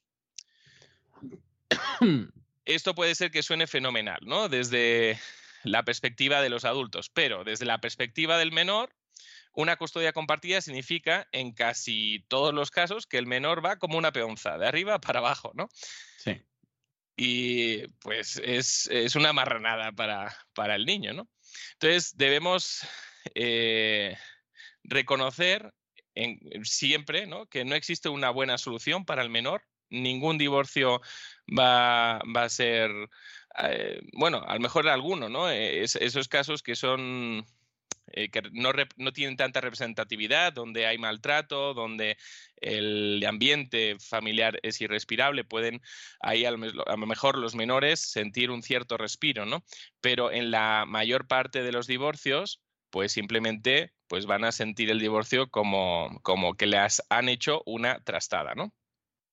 Por esta razón, antes de tomar la decisión de la ruptura, pues debemos pensarlo bien, porque no es una decisión que debamos tomar a la ligera, como decíamos. Y un último dato, antes de que se me olvide, cuatro de cada diez nacimientos provienen de parejas que no se han casado en España que puede que se separen y no sean contabilizadas estas separaciones en las estadísticas, son difícilmente rastreables eh, estas relaciones porque no tienen contacto con la administración. Y bueno, pues eh, esto todavía nos haría eh, mostrar una mayor alarma con respecto a las cifras y nos, nos mostraría ¿no? la gran vulnerabilidad emocional que viven los menores en España. y no solo por esto, sino por otros factores, como ya hemos hablado en otros programas, pues por ejemplo con respecto al abuso. Llegados al punto del divorcio o la ruptura, debemos tener en cuenta lo siguiente, y ahí van a ir cinco consejos para nuestros oyentes que creo que serán muy útiles. En primer lugar, es prioritario que intentemos que esa ruptura sea lo más amistosa posible. No me refiero a tener que quedar como amigos, que esto sería pues el, divorcio ideal, pero, pero jamás va a ser un divorcio real, o sea, más bien va a ser un divorcio de película. Me refiero a ser correctos y empáticos durante el proceso y a poder mantener una conversación mínimamente funcional, sobre todo cuando eh, hay niños de por medio, que significa que esa relación se va a mantener en el tiempo a pesar de no, de no querer relacionarse. Y me refiero a que además, pues no obliguemos a los hijos o a las amistades a tomar una decisión entre uno o el otro. Esto es muy común y muy lamentable ¿eh? y, pues Mm, debemos evitarlo. ¿no? Además, cuando hay hijos de por medio, que la ruptura eh, sea lo, más amistosa posible, les permite a los hijos pasar el trago de una forma más amable. Eh, es verdad que, que, como decíamos, siempre va a ser un trauma, siempre va a ser una trastada para el menor, pero bueno, les hace pasar el trago de una forma más amable y es lo que debemos intentar los adultos, ¿no? Eh, solo en algunos casos, ¿no? Eh, como comentábamos, pues el divorcio puede ser un respiro para el menor, pero son casos que estadísticamente son marginales, son casos de maltrato y, casos difíciles. ¿no? En segundo lugar, debemos estar psicológicamente preparados para la pérdida. Toda separación supone una pérdida, una pérdida afectiva, de calidad de vida, porque no es lo mismo afrontar los gastos entre dos personas que afrontar todos los gastos solo una persona, una pérdida de lazos y amistades, una pérdida material cuando ha habido bienes adquiridos en conjunto e incluso yo diría que una pérdida de todo lo que está asociado a esa persona, de lugares que nos recuerden momentos clave de la relación, de objetos con un significado especial, de canciones asociadas a momentos románticos de la pareja, y solo por poner algunos ejemplos. O sea que es una clara pérdida, ¿no? En, en, este estar preparados para la pérdida, hacemos referencia a estar preparados para vivir un proceso de duelo, con todo lo que ello conlleva. Pasar por una fase de negación, de, bueno, no creo mm, lo que está sucediendo, no me puede estar pasando a mí, pasar por una fase de ira y rabia por el daño vivido, porque toda ruptura produce un daño y jamás salimos indemnes de una ruptura, y también pasar por una fase de tristeza, cuando nos damos cuenta pues de que la relación ya no tiene remedio, de que no hay posibilidad de reconciliación o incluso de que ya la relación pues no tiene ningún sentido. Además, cuando somos conscientes de nuestra propia parte de culpa en lo sucedido, porque no existen eh, habitualmente eh, víctimas y culpables, sino que ambos en la relación han participado de, en el poner lo necesario para que la ruptura tenga lugar. O pues también se puede dar esta tristeza cuando empezamos a conectar con el sentimiento de soledad, que obviamente pues es difícil sobrellevarlo. Hay personas que no llegan a, ese punto, no llegan al punto de la aceptación de, esa separación, se quedan en fase de negación o de ira y en ocasiones intentan mantener la relación desde la lejanía, aunque si cabe todavía de una forma más tóxica que durante la relación, como es el caso de Amber. Eh, ¿Con el objetivo de qué? Pues pueden haber dos objetivos. El objetivo de mantener la relación una relación dependiente, aunque disfuncional, o con el objetivo de vengarse de la otra persona, ¿eh? de torturar a la otra persona. El cómo resolvamos nuestras pérdidas depende de factores como nuestro temperamento, experiencias traumáticas pasadas, no es lo mismo vivir una primera ruptura que ya sea a lo mejor la segunda, y de nuestros estilos de afrontamiento. Toda ruptura tiene un daño emocional, por ejemplo, en nuestra autoestima, en la seguridad en uno mismo. Y hay personas que están más preparadas que otras para hacer frente a esa ruptura, que son más resilientes en el sentido correcto de la palabra, no como eh, se está usando el concepto resiliencia desde algunas élites políticas. En cuanto a rehacernos de una pérdida emocional, solo decir que es importante vivir la emoción, o sea, no evitar eh, experimentar esas emociones de tristeza, de culpa, de ira. No debemos darnos instrucciones como la de ya no voy a llorar más por esta persona porque no se lo merece. Eh, hay que vivir estas emociones ya que forman parte pues, del proceso normal de pérdida. Obviamente, no hace falta decir que si algo debemos cuidar eh, son nuestras emociones, sí, pero debemos poderlas vivir y además debemos poder escoger cuándo las mostramos, cuándo sí se pueden mostrar, si las podemos dejar fluir y cuándo y cuándo no, porque solamente pues va a perjudicar todavía más nuestras relaciones o el ambiente. Solo un apunte con respecto a este punto. Los terapeutas sabemos que hay personas, hemos conocido personas en terapia, que a pesar de la ruptura guardan fotografías, objetos vinculados a la relación, regalos. En ocasiones incluso pareciera que los guardan a modo de trofeo.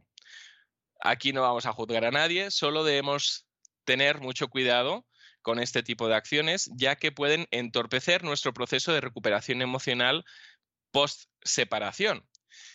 Y nos pueden entorpecer a la hora de establecer una nueva relación en el futuro, porque puede ser un signo de que todavía seguimos anclados al pasado y no hemos resuelto nuestras heridas emocionales.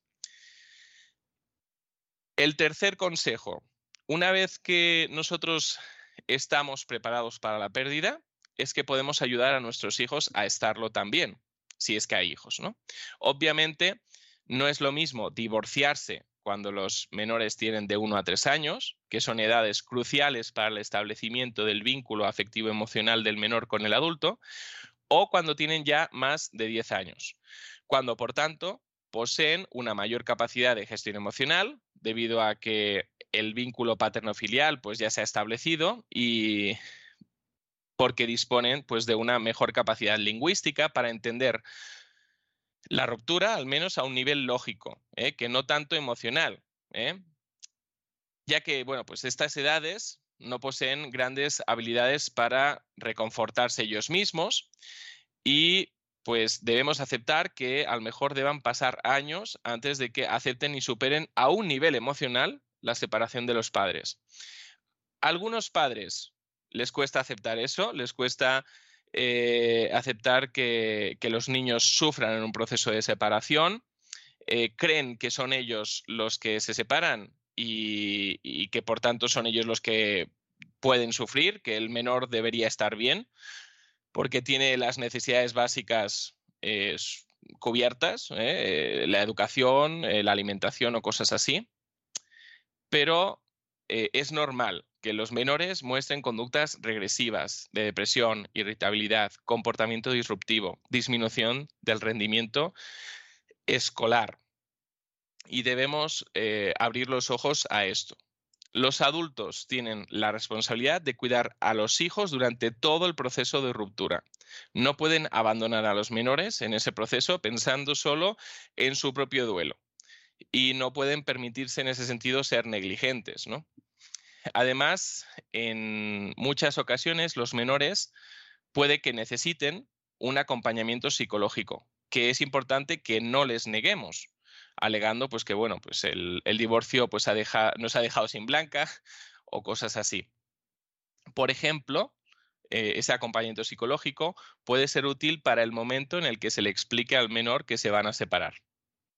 El impacto psicológico de la separación en los hijos es algo muy estudiado, muy documentado y lo que debemos hacer como adultos es mitigar ese impacto en la medida de lo posible. Ahí es donde está nuestra responsabilidad como adultos. A este respecto, solo voy a leerles a nuestros oyentes un fragmento utilizado en una publicación eh, en una revista científica, la revista de la Asociación Española de Neuropsiquiatría, que en el año 2004 decía así, es conocido al respecto que la mayor proporción de ellos, de los menores, tienen una media de edad de seis años o menos en el momento de la ruptura, de cuyo conjunto una gran parte muestra más desajustes psicológicos a lo largo de su vida que los que pertenecen a familias intactas, si bien tales desajustes no siempre alcanzan niveles clínicos.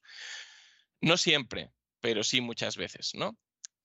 Eh, y en este estudio hay otra afirmación interesante que dice los años inmediatamente posteriores a tales eventos, o sea, haciendo referencia a la separación, muestran marcadas anomalías en sus desarrollos. De esta forma, y ya, ya he terminado de leer, de esta forma el daño es inevitable en los menores. La medida del daño sí depende de nosotros, pero el daño es inevitable.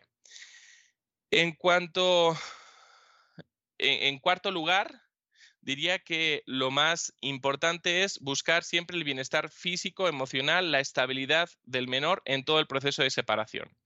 En España vemos casos, he conocido casos, y a lo mejor eh, esa realidad a algunos les parecerá totalmente surreal, pero se dan. Eh, he conocido casos de cómo los hijos tienen régimen de visitas con padres que consumen drogas o incluso tienen hasta la custodia a esos padres y los jueces no hacen nada. Casos en los que uno de los dos padres ha abandonado a sus hijos, aparece tiempo después reclamando no sé qué derechos y la, justicia les da derechos sobre su progenie. Casos en los que se muestra una clara negligencia en el cuidado y la justicia no hace nada. Padres incluso que han dejado a sus hijos en la calle como una forma de castigo y la policía no ha levantado acta en el momento. Eh, padres que son toxicómanos, padres que ejercen la prostitución, padres que abusan de los niños. Sí, sí, el, panorama es verdaderamente, pero, pero inquietante, sí. Padres y madres que instrumentalizan al menor para hacer daño a su expareja. ¿eh? Sí, eso es muy común y madres pues que instrumentalizan a los hijos para sacar una pensión alimenticia. También. Que también las hay, ¿no? Y digo madres porque lo que he visto, al menos en casos que yo he conocido, es que cuando le toca la custodia al padre y tiene que recibir una manutención, la cantidad en el caso de, recibida en el caso de los hombres siempre es menor que en el caso de las mujeres.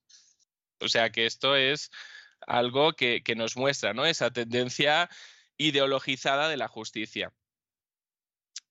Ante todo esto, ¿eh? simplemente decir que los padres tienen más obligaciones que derechos. Yo eso siempre es lo que digo que es el menor quien tiene el derecho a estar en un entorno seguro, estable y que le permita un óptimo desarrollo físico, cognitivo, emocional y moral. No es que el padre o la madre tengan derechos a.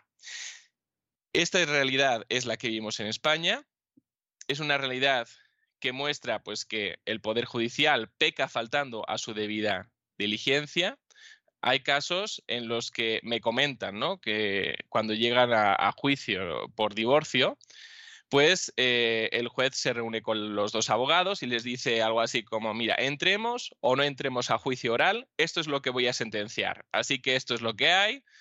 ¿Y para qué vamos a perder más tiempo? Sí, sí y además, pues, eh, bueno, tú que, que, que, eres abogado y has ejercido, sabes que eh, el juicio oral forma parte de la prueba.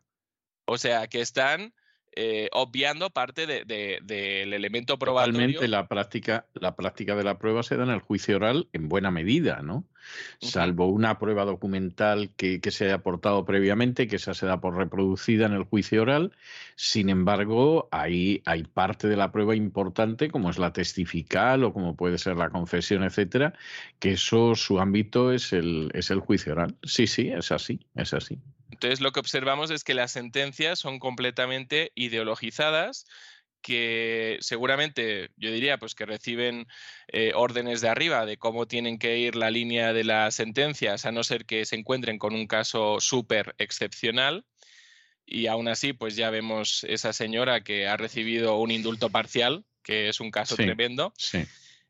Eh, no, no debe importar a quién le demos la custodia si es hombre o es mujer, siempre debemos buscar el, bien prioritario del menor. Y en esta línea es que debemos acabar con el mito de que siempre los hijos están mejor con sus madres. Además, existen investigaciones, por ejemplo, una publicada en la Universidad de California que leí ayer, eh, que hablan acerca de las ventajas psicológicas en los niños eh, que tienen custodia con sus padres y no con sus madres. Eh, y bueno, pues sé que esto pues, puede levantar ampollas, ¿no? Sobre todo en una justicia feminista al estilo Irene Montero. Pero esta es eh, la realidad. Y la realidad es que el padre es clave, sobre todo en el desarrollo psicosexual y en el desempeño académico, sobre todo en el caso, y se ha demostrado en el caso de los niños varones. Sí, sí, sí, es cierto, totalmente cierto. Recordemos en este punto otra frase de la película Kramer contra Kramer, que a mí es una película que me gusta mucho. En que la no que se podría hacer ahora. Kramer contra Kramer ahora sería una película imposible. Bueno, pues sí, puede ser. Eh, eh, bueno, Dustin Hoffman en esa película eh, decía, quisiera saber quién dice que, las mujeres, que, que, la mujer es mejor que el padre. Eso es algo que nos tiene que hacer pensar y es una película muy útil en ese sentido. ¿no? En último lugar, una vez que ya hemos buscado la mejor solución posible para el menor, ¿eh? que ya sabemos que no existe una buena solución, jamás, porque siempre van a salir afectados por ello, como, como leíamos antes. Es importante eh, que los padres entiendan que su función educativa no ha cambiado. Lo habitual, lo que suele suceder, es que los padres caen en el error de malcriar a los hijos en vez de educarlos porque consideran de forma más o menos consciente, ¿no? Que, que si que si les ponen límites, si les castigan cuando hacen no sé qué y tal, pues entonces van a perder el afecto y el cariño de los hijos. Por esta razón es que no ponen límites, ¿no? Eh, y empiezan a malcriarlos.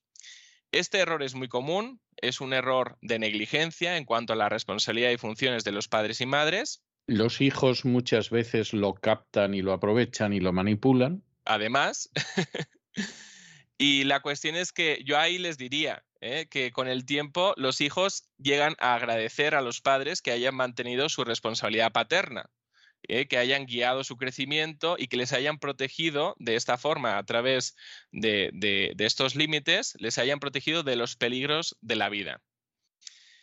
En el día de hoy simplemente quiero que nos quedemos con dos ideas centrales. Primero, la importancia de valorar, cuidar y nutrir nuestras relaciones de pareja, porque pues una ruptura siempre produce pérdida.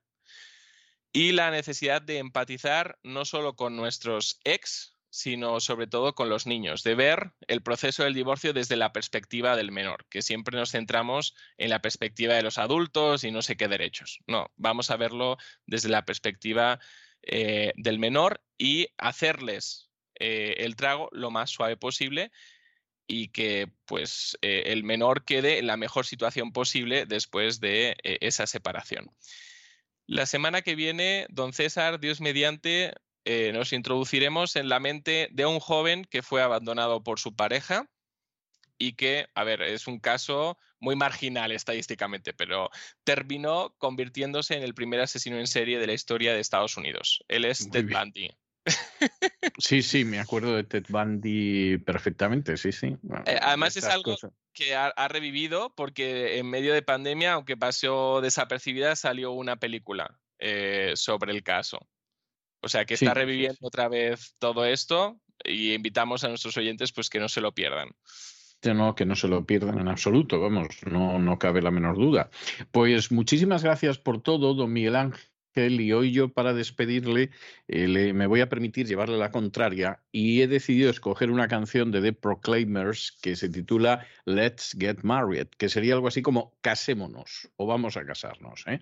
Dado que parece ser que el grito de guerra en estos momentos es vamos a divorciarnos, yo le voy a dejar con este tema de The Proclaimers que dice exactamente todo lo contrario, vamos a casarnos. Un abrazo muy fuerte y hasta la semana que viene. Un abrazo. Of love.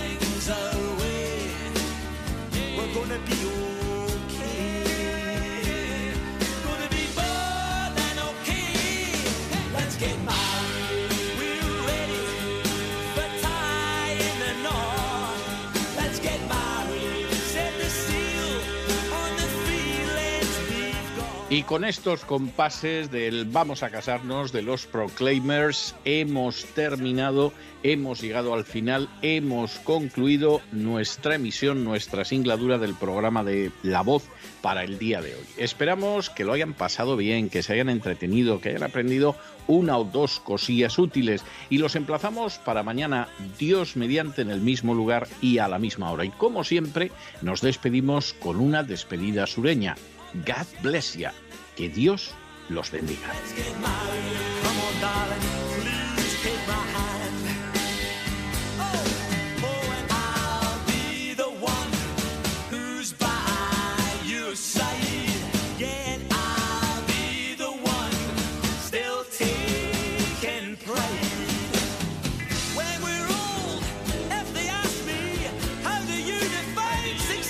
El programa La Voz es una producción de Artorias Incorporated y al amparo del derecho a la libertad de expresión no se hace responsable de las opiniones vertidas en el curso del mismo.